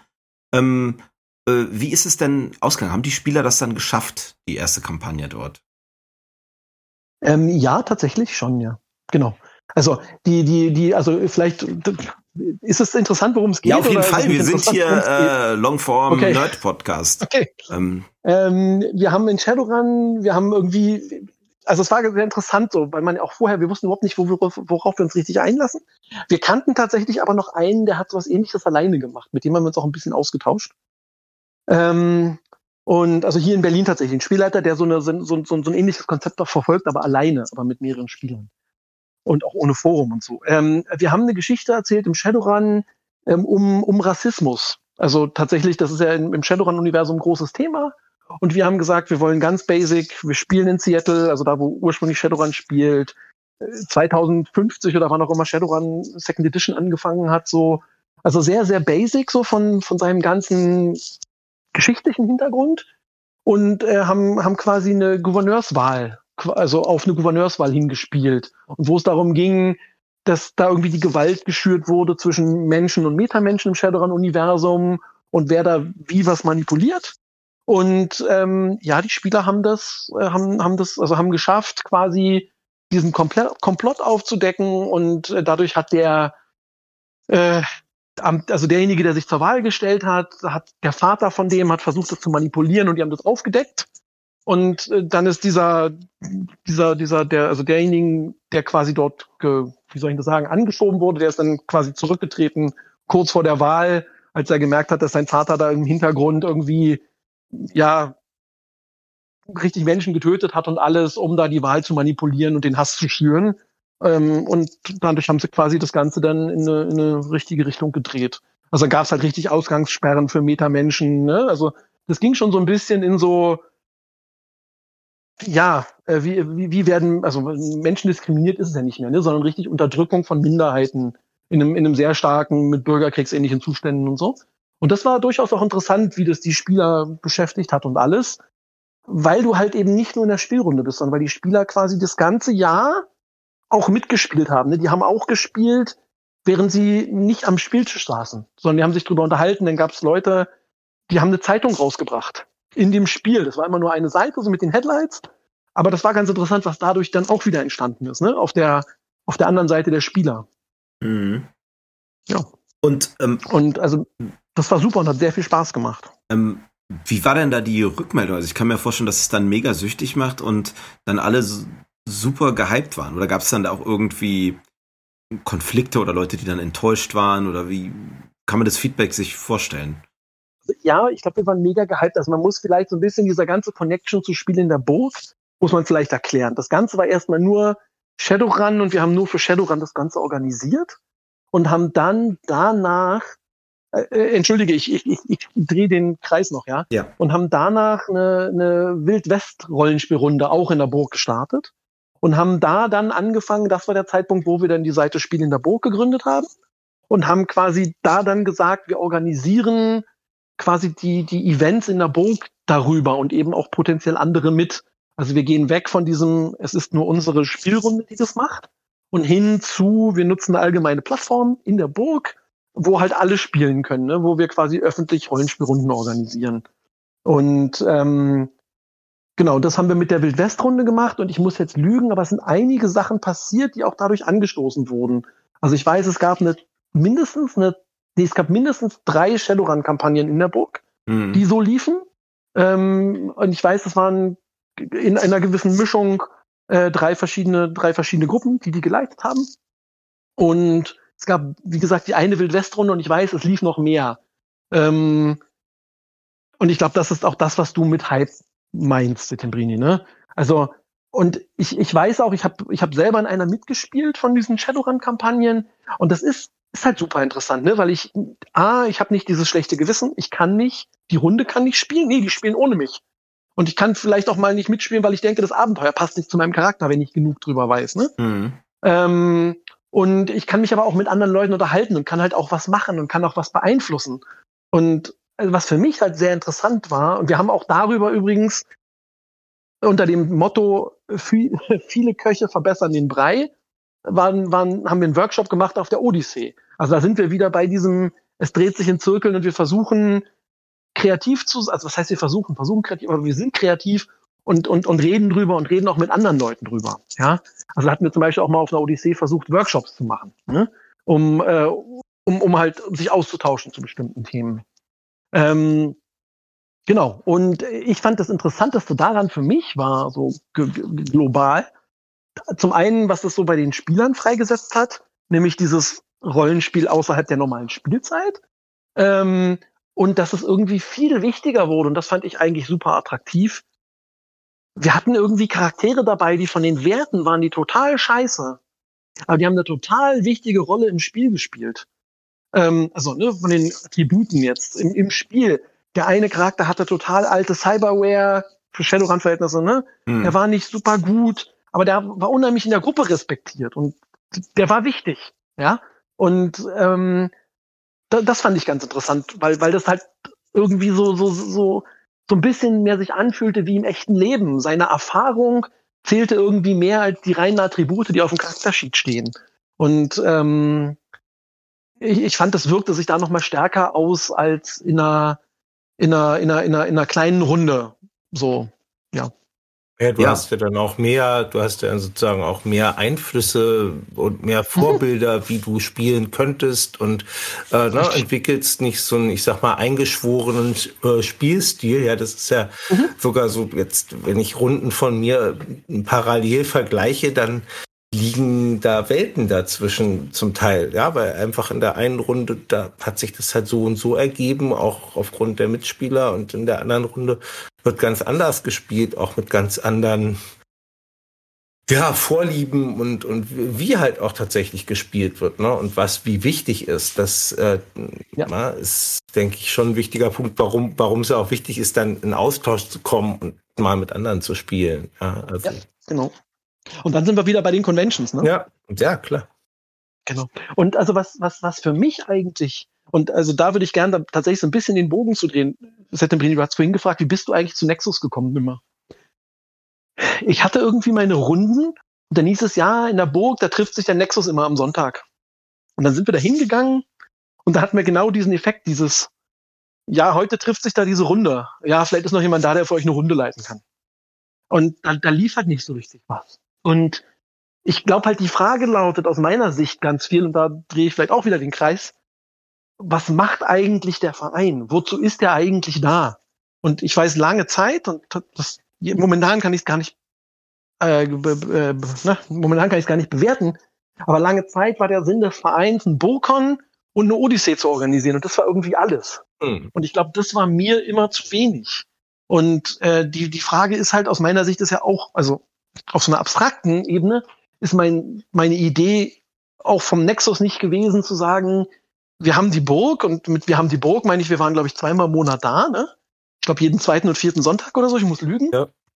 Ja, auch nicht damit da Privatrunden stattfinden, hm. wo wir ja auch den, den, den, den, die, die, die, die Drehung in Richtung Convention machen, sondern ja auch, der Verein hat ja irgendwie die Idee, Rollenspiel zu fördern und zu fordern. Und wenn da jetzt ein neuer, also das war ja tatsächlich so ein Thema von Nexus, jemand ist neu in Berlin und sagt, kann ich bei euch spielen? dann sagen wir so, nee, bei uns nicht, da finden nur Privatrunden statt. Und das ist aus meiner Sicht zumindest ja nicht die Idee. Also vor allem, wenn es dann wenn es eine, mhm. eine Privatrunde wäre und wer könnte mitspielen, aber meistens heißt dann, nee, nee, die spielen hier ihre drei Jahre Kampagne oder so. Ähm, und das ist ja für jemand Neues, kann ich dann einfach mal einsteigen? Ja, nee, da müsstest du schon immer mitspielen oder wir sind voll oder oder oder. Und ähm, das war dann auch so die Motivation, aus der heraus wir dann ein Spiel in der Burg gegründet haben, nämlich um zu sagen, es gibt eine Möglichkeit, und da, da geht es jetzt eben nicht um die Kampagne, aber es gibt eine Möglichkeit, in der Burg zu spielen. Und das war sicherlich noch eine Situation, als die Burg noch in einem besseren Zustand war, dass wir am Sonntag drei, vier, fünf Runden in der Burg haben mit unterschiedlichen Spielleitern und ich kann da hinkommen und kann mitspielen. Ohne Verpflichtung, no strings attached, gar nichts, ne? Und ähm, ne, also was ist da eigentlich der Vorteil? Der Vorteil ist für jemand wie mich, der wieder einsteigen will, ich habe bestimmt seit 20 Jahren keine Rollenspielgruppe mehr gespielt, also Runde gespielt, dass ich da hingehen könnte und vielleicht eine neue Verbindung kriege oder ich bin neu in der Stadt oder oder oder, ne? Dass ich irgendwie einen Anlaufpunkt habe und nicht, äh, ja, so. Da, da gibt es vielleicht eine ganz spannende Entwicklung. Ich weiß nicht, ob ihr beide die kennt, wenn ihr jetzt lange nicht mehr mitbekommen habt, äh, was der Nexus ja aktuell macht, also die Berliner äh, sind äh, neben, ich glaube, ein, zwei Rundenspiele in der Burg gibt's, aber vor allem machen die mittlerweile ähm, für den HU Hochschulsport bieten die Spielrunden an, äh, sind da tatsächlich angesprochen worden und in der Hansa-Bibliothek. Hansa. Ja, in der Hansa-Bibliothek. Und das ist also erstaunlich für uns, dass Studenten das scheinbar nachfragen. Aber es ist wohl so, ja. Also das gerade so, ne, wenn die, die, die haben jetzt keine Runden, sondern für die ist das was ganz Besonderes. Die sind da bereit, Geld zu zahlen. Äh, geht natürlich an den Verein und wird dann alles wieder an die Leute ausgeschüttet. Aber äh, diese, dieser Outreach-Moment oder dieses, äh, du brauchst einen Anlaufpunkt, um überhaupt reinzukommen, äh, der wird da mittlerweile so äh, dargestellt, ne? Was, äh, Auch interessant, ja. ja. Mhm. Und wie gesagt, die Geld, das wird natürlich, es geht natürlich auch nur, weil es den Verein gibt. Und das machen die Leute natürlich ehrenamtlich, die Spielleiter. Und äh, da gab es jetzt auch die erste Convention sogar und die ist auch extrem nachgefragt worden. Und ähm, ja, da frage ich mich so, was ist da an der, am Jugendverhalten oder der Jugendkultur anders, dass, äh, dass es so einen offizielleren Rahmen sogar ähm, noch braucht? Also, dass dieses ähm, einfach mal treffen mit irgendwelchen Leuten und eine Spielrunde ausprobieren oder vielleicht selber eine Spielrunde aufzubauen. Ich glaube, die Neigung ist gesunken bei den 20-somethings und bei den Jüngeren vielleicht auch. Aber das, das mag, äh, also das ist nur ein Gefühl. Das, aber ja, wollte ich noch ergänzt haben da an dem Punkt. Ja, also interessant für mich, das mal zu hören, ne? weil da dreht sich ja vielleicht dann auch der Kreis zu diesem, was macht denn der Nexus eigentlich alles? Mhm. Ähm, ja. Mhm. Eine ganze Menge, über 70 Mitglieder zurzeit. Äh, Wow. Wir leben. Ja, also mit über 70 ist es mehr als nur Leben, ne? Also ich weiß, so zu meinen Zeiten waren das so um die 30 oder so. Ja, ja. Also insofern, vielleicht wird es ja mal wieder Shadowrun spielen. Das wäre nämlich noch eine wichtige Frage äh, an euch beide. Fabian, was spielst du zurzeit noch so? Und nimmer, warum spielst du aktuell nicht mehr oder seit vielen Jahren nicht mehr Rollenspiel? Und was anstatt dessen? Vielleicht Fabian zuerst. Also ähm, ja, das hat sich irgendwie so entwickelt, dass ich ziemlich viel Oldschool-Rollenspiel mache, also äh, sprich Midgard. Ähm, ja, weil ich da irgendwie auch, ja, wann war das Ende der 90er Jahre ähm, reingerutscht bin, so ein bisschen das äh, Autorenteam und so ein paar klägliche Sachen da auch geschrieben und habe und die wurden da da veröffentlicht und dann musste ich mich äh, sozusagen mehr auch mit den Regeln beschäftigen und so, als ich eigentlich wollte.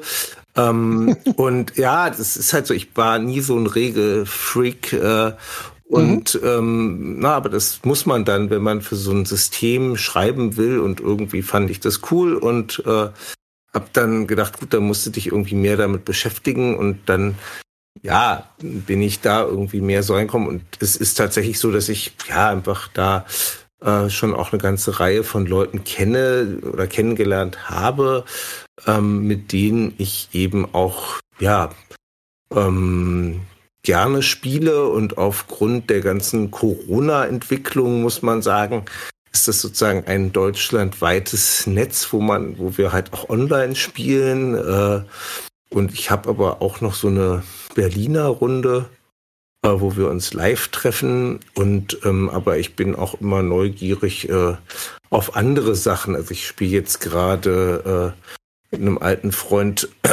zusammen, probieren wir gerade Flashing Blades aus.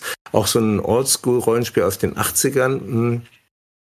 Genau, und so, also ähm, so, aber wie Nimmer ja schon sagte, die Zeit ist begrenzt, man muss sich also mhm. immer entscheiden, ähm, äh, ja, was man macht und äh, was ich aber auch zum Beispiel reizvoll finde, sind jetzt diese neuen, ja, ja, Erzählspiele, die so ja, mit Powered from the äh, Apocalypse und äh, so. Also das sind durchaus auch Sachen, die mich interessieren, auch wenn ich das jetzt noch nicht so ganz aktiv ausprobiert habe, aber ähm, würde ich gerne. Ja, so. Also es gibt äh, durchaus Sachen, die mich da auch noch äh, reizen. Allerdings muss ich sagen, ähm, ja, bin ich da, weiß ich nicht, ja, schüchtern würde ich das eigentlich nicht nennen, aber ich äh, achte immer sehr genau darauf, mit wem ich meine Zeit verbringe. Also ich bin nicht so der Mensch, der zu so einem Con geht. Also das habe ich früher vielleicht eher noch gemacht und sagt, ja, jetzt setze ich mich da mal irgendwo rein und dann dauert es. Also ne, bei vier Stunden ist es okay, aber wenn das dann so eine Runde ist, die dann zwölf Stunden dauert und ich merke, uh, die Leute, die strengen mich alle total an. 30 Minuten, ne? Was? Nach 30 Minuten merke ich, die Leute strengen mich alle ganz schön an. Ja, ja. ja genau. Und dann, dann merke ich aber, okay, ich muss jetzt noch zwölf Stunden sitzen oder so. Äh, ja, also ne, als, als sozusagen äh, Verpflichtung, weil ich habe mich ja jetzt in die Spielrunde eingetragen, ich wollte es auch ausprobieren.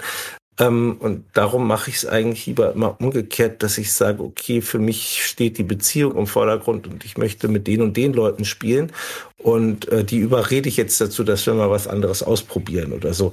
Also das ist aber manchmal auch aufwendiger. Ne? Und äh, ja, das äh, kann ich jetzt nur sozusagen dazu sagen. Aber ich, ich äh, spiele immer noch gerne und äh, ja, regelmäßig und freue mich auch ähm, ja, über, über so Runden. Und vielleicht bringt ja dieses Interview und so weiter und dieser neue Kontakt zu Nexus mich äh, dazu, vielleicht da auch doch mal wieder vorbeizugucken oder mal mit äh, ja, euch interessante Sachen zu spielen oder so. Keine Ahnung. Ne? Das kann ja die Zukunft bringen. Ach, schön wär's. Äh, auf jeden Fall kann ich dir aber sagen, dass ich bei Flashing Blades mit deinem Spielleiter schon die Kampfregeln ausprobiert habe. Der ist nämlich mal hier gewesen und wollte das mal äh, vorher testen, bevor er das für euch spielleitet. Und der hat mich ja, neulich. Ja, davon, davon weiß ich. Ich wollte jetzt nur nicht so ein, so ein, so ein Insider-Talk eröffnen, weil das Ach. für eure, für eure Hörer vielleicht nicht so interessant. Na, wer weiß, wer weiß. Aber auf jeden Fall kannst du dich freuen. Äh, ich sollte ihm auch noch äh, Infos geben über mögliche Schlachtensysteme. Also ja, wer weiß, was da auf euch noch zukommt. Ja. Ähm, gut, äh, nimmer. Aber du hast ja mehrfach gesagt, ja. dass du nicht mehr Rollenspiel spielst, aber genau. Kartenspiele. Erzähl mal, wie, wie ist es dazu gekommen, zu dieser äh, Situation? Situation ist schön. Ähm, ich habe gerade nachgedacht, wenn ich das letzte Mal Rollenspiel gespielt habe, und ich würde behaupten, das muss so ums Jahr 2013 gewesen sein, mit Ron Edwards in Chicago, als ich ihn besucht habe. Da, da musste er irgendwas mit mir spielen. Ich glaube, das war mein letztes Mal. Ähm, ich glaube halt am Ende ist es tatsächlich das, was, was, ein, was ein Fabian auch beschreibt. Ich glaube, es ist halt so der Zeitaspekt. Aus meiner Sicht ist das, wenn ich jetzt von, wenn wir jetzt mal weggehen von diesem Spiel in der Burg-Konzept, sind die meisten Rollenspiele aus meiner Sicht darauf angelegt, ich muss, oder was heißt, das klingt ja so negativ, aber ich glaube halt tatsächlich, ich muss mich regelmäßig treffen, damit es Sinn macht, irgendwie eine Kampagne zu spielen. Ich muss regelmäßig Zeit haben und ich habe das Gefühl, das ist, wenn man irgendwie stärker im Erwachsenenleben landet, einfach immer, immer schwieriger. Und ähm, da, da dieses Commitment zu finden. Und ich glaube, das war das Schöne an diesen Spiel in der Burgrunden. Und aber irgendwann fehlt einem halt auch da gefühlt die Zeit oder sie hat mir gefehlt. Ich weiß nicht, ob es jetzt immer noch so wäre. Und ähm, ich bin aber ja trotzdem diesem Thema. Ich meine, ich unterhalte mich jetzt mit euch und ich erinnere mich auch sehr, sehr gern an die Zeiten. Und ich weiß gar nicht, ob ich was dagegen hätte, mal wieder zu einer Convention zu gehen. Ich glaube, ich bin da einfach nur sehr weit weg. Mir geht's da wahrscheinlich am Ende ähnlich wie Fabian. Und ich glaube, der Corona nicht gewesen, hätte ich vielleicht auch wieder angefangen, sogar mit, mit Rollenspielen. Das kann ich mir sogar vorstellen, in den letzten Jahren so. Ähm, und womit ich angefangen habe, ist tatsächlich ein Kartenspiel, das nennt sich Android Netrunner. Das wird der ein oder andere kennen. Das fand ich einfach thematisch sehr interessant. Ich meine, ihr wisst, ihr habt ja gehört, ich habe viel Shadowrun gespielt, äh, angefangen mit der zweiten Edition und, und einfach, das war so mein, mein Hauptrollenspiel, das mich viel begleitet hat. Und trotzdem hatte ich, habe ich die Odyssee gemacht und trotzdem habe ich, keine Ahnung, Inspectors gespielt und ich weiß nicht, was noch alles so, ja. Ähm, und von daher hat mich einfach dieses Cyberpunk-Thema in, in, in Netrunner sehr interessiert. Und als ich dann erfahren habe, dass das ein Spiel ist, was kein Trading Card Game ist, ähm, hat es mich halt angefixt. Also weil dieses, ich, ich, ich kaufe irgendwelche verschlossenen Booster und krieg dann mein Deck zusammen, das war mir immer nichts. Das war der Grund, warum ich Magic nicht spielen wollte. Und dann hieß es Android Netrunner, Living Card Game. Dachte ich mir, warum denn nicht Trading Card Game? Liest du dich da mal rein? Und hab gesehen, man, man kann halt alle Karten ganz normal kaufen. Also man kauft sie immer noch. Und das hat mich halt angefixt. Und äh, dann habe ich das, dann habe ich das angefangen. Das war so 2015 rum. Habe ich das angefangen zu spielen. Und ähm, ja, mittlerweile ist das Spiel eingestellt. Und es gibt jetzt so eine Fanorganisation und die betreiben das Spiel weiter. Also die äh, kuratieren die Regeln, die bringen, also entwickeln neue Karten, die lassen neue Karten drucken im, im, im Print-on-Demand-Verfahren und die organisieren auch äh, relativ viele Veranstaltungen. Und ähm, ja, und da, also das spiele ich jetzt immer noch. Momentan habe ich so ein bisschen so ein, ich spiele nicht mehr ganz so viel wie früher. Also es gab da mal sehr, sehr viel intensivere Zeiten. Aber ähm, ich finde es einfach ein sehr, sehr spannendes Spiel und das Besondere an dem Spiel ist, dass es äh, asynchron ist. Das heißt, es gibt einen Hacker und einen Konzern. Ähm, während die meisten Spiele, da kann man quasi zwei Decks nehmen und einfach gegeneinander spielen. Das geht in dem Spiel nicht. Du brauchst immer ein Hacker-Deck und ein Konzern-Deck. Und ähm, die Siegpunkte sind nur in dem einen Deck. Das macht das Spiel ähm, sehr anspruchsvoll und sehr besonders und aber auch einfach sehr spannend, weil es sehr viel mit äh, versteckten Informationen arbeitet. Also du, du siehst das Board von deinem Gegner, aber die Karten liegen dort umgedreht und du weißt nicht, was unter diesen Karten ist. Ist es eine Falle? Ist es Eis oder oder oder um, um vielleicht mal wieder in der Hackersprache zu landen oder in der Pseudo-Hackersprache, ja. Und ähm, ja, das ist, äh, das begleitet mich jetzt seit 2015 das, das Spiel. Und ich glaube, der Punkt für mich ist, ich kann zu einem Meetup gehen und drei Stunden spielen und dann ist gut. Und wenn ich das einmal in der Woche mache, drei Stunden, dann ist es schon viel. Ich kann das zwei Monate nicht machen und kann, ne, ich habe halt einfach in einer viel kürzeren, in der Zeit kannst du normalerweise keine Rollenspielrunden spielen, ne? Und ähm, das ist der Vorteil, und du kannst es auch zu zweit machen, ne? Also Rollenspielgruppe zu zweit ist schwierig und da, das geht halt relativ gut. Das heißt, mit weniger Leuten in einer kurzen Zeit, ohne dafür jetzt zu viel Werbung zu machen. Ähm, aber ja. Ja, mein, äh, einen meiner Wunschkandidaten für ein Interview von äh, Berlinern oder Ex-Berlinern ist auch noch der gute alte Notch, der früher zumindest beim alten Netrunner mhm. eine Größe war. Wahrscheinlich. Den habe ich, den hab ich da kennengelernt. Ja, ja, den habe ich, den habe ich dort, den habe ich vorher nie kennengelernt. Dort habe ich ihn kennengelernt. Ah, okay, aber er war ja auch Nexusianer ah, früher und äh, ist mittlerweile auch bei Brettspielen insgesamt wohl ziemlich umtriebig. Aktiv, ja, ja, ich weiß. Und genau. äh, macht auch, ich glaube, der zumindest ist er Host in einem Podcast oder so. Also da, ähm, genau. Aber äh, spielt er das, also er spielt er das Neue auch oder? Das neue Netrunner auch? Er hat mit dem, er hat das neue Netrunner quasi aufgehört, da habe ich angefangen. Ah, okay. Also ich habe ihn ein paar Mal noch auf dem Meetup getroffen, aber ähm, also die erste deutsche Meisterschaft, zu der ich gefahren bin, war die erste, wo er nicht mehr war. Ah, okay, okay, okay. Und, ne, das, ähm, genau. Ja. Okay, äh, wunderbar. Fabian, du hattest ja nicht ganz so viel Zeit mitgebracht. Ähm, ja, es ist ja unter der Woche. Morgen ist, glaube ich, Dienstag, ne, wenn ich das alles richtig im Blick habe. Auf jeden Fall, auf jeden Fall. Und wenn ihr Und, euch wundert, dass äh, ich heute mich heise anhöre, ist, weil äh, äh, Kroatien hat letztens gewonnen. Und äh, mal sehen. Und du als guter ostelbischer Kroate? Genau. So. Pola Pola, 50-50. Okay. So ist es. Ähm, hab natürlich dann äh, die Stimme ganz gut versaut. Naja. Äh, nee, aber morgen Dienstag, da hast du recht. Ähm, dann würde ich sagen, äh, heute ist nicht. Halt, alle halt, halt, halt, halt. Okay, okay, ich bin still. Nein, ich möchte nur kurz zu Protokoll geben, bevor ähm, wir das in der Nachbereitung nämlich wieder vergessen. Ich habe zwei Sachen hier mitgenommen, die wir offensichtlich heute nicht mehr in Tiefe besprechen können, aber auf die ich gerne zurückkommen würde in zukünftigen Folgen. Vielleicht ja auch wieder mit, äh, mit einigen von euch. Und zwar ähm, die beiden Stichworte kreatives Umfeld, speziell auch Nexus mhm. Berlin. Ich glaube, da ist nämlich, da steckt, glaube ich, noch viel drin, was man mal erkunden könnte, was das eigentlich ähm, bedeutet. Und der andere Punkt, den haben wir indirekt angesprochen, und das ist was, was mich auch immer mal wieder beschäftigt welchen Einfluss ähm, Technologie beziehungsweise also der Stand der Technologie und technische Entwicklungen auf ja. Spiele und Spielzeitgeist, nimmer, das hast du nämlich erwähnt, und den, und den Zeitgeist des Spielens haben. Mhm. Das würde, also wie gesagt, heute sicher nicht mehr, aber um das mal on air gesagt zu haben, dass das Themenkomplexe sind, äh, wo ich mich sehr freuen würde, wenn wir die vielleicht nochmal gemeinsam intensiver besprechen können.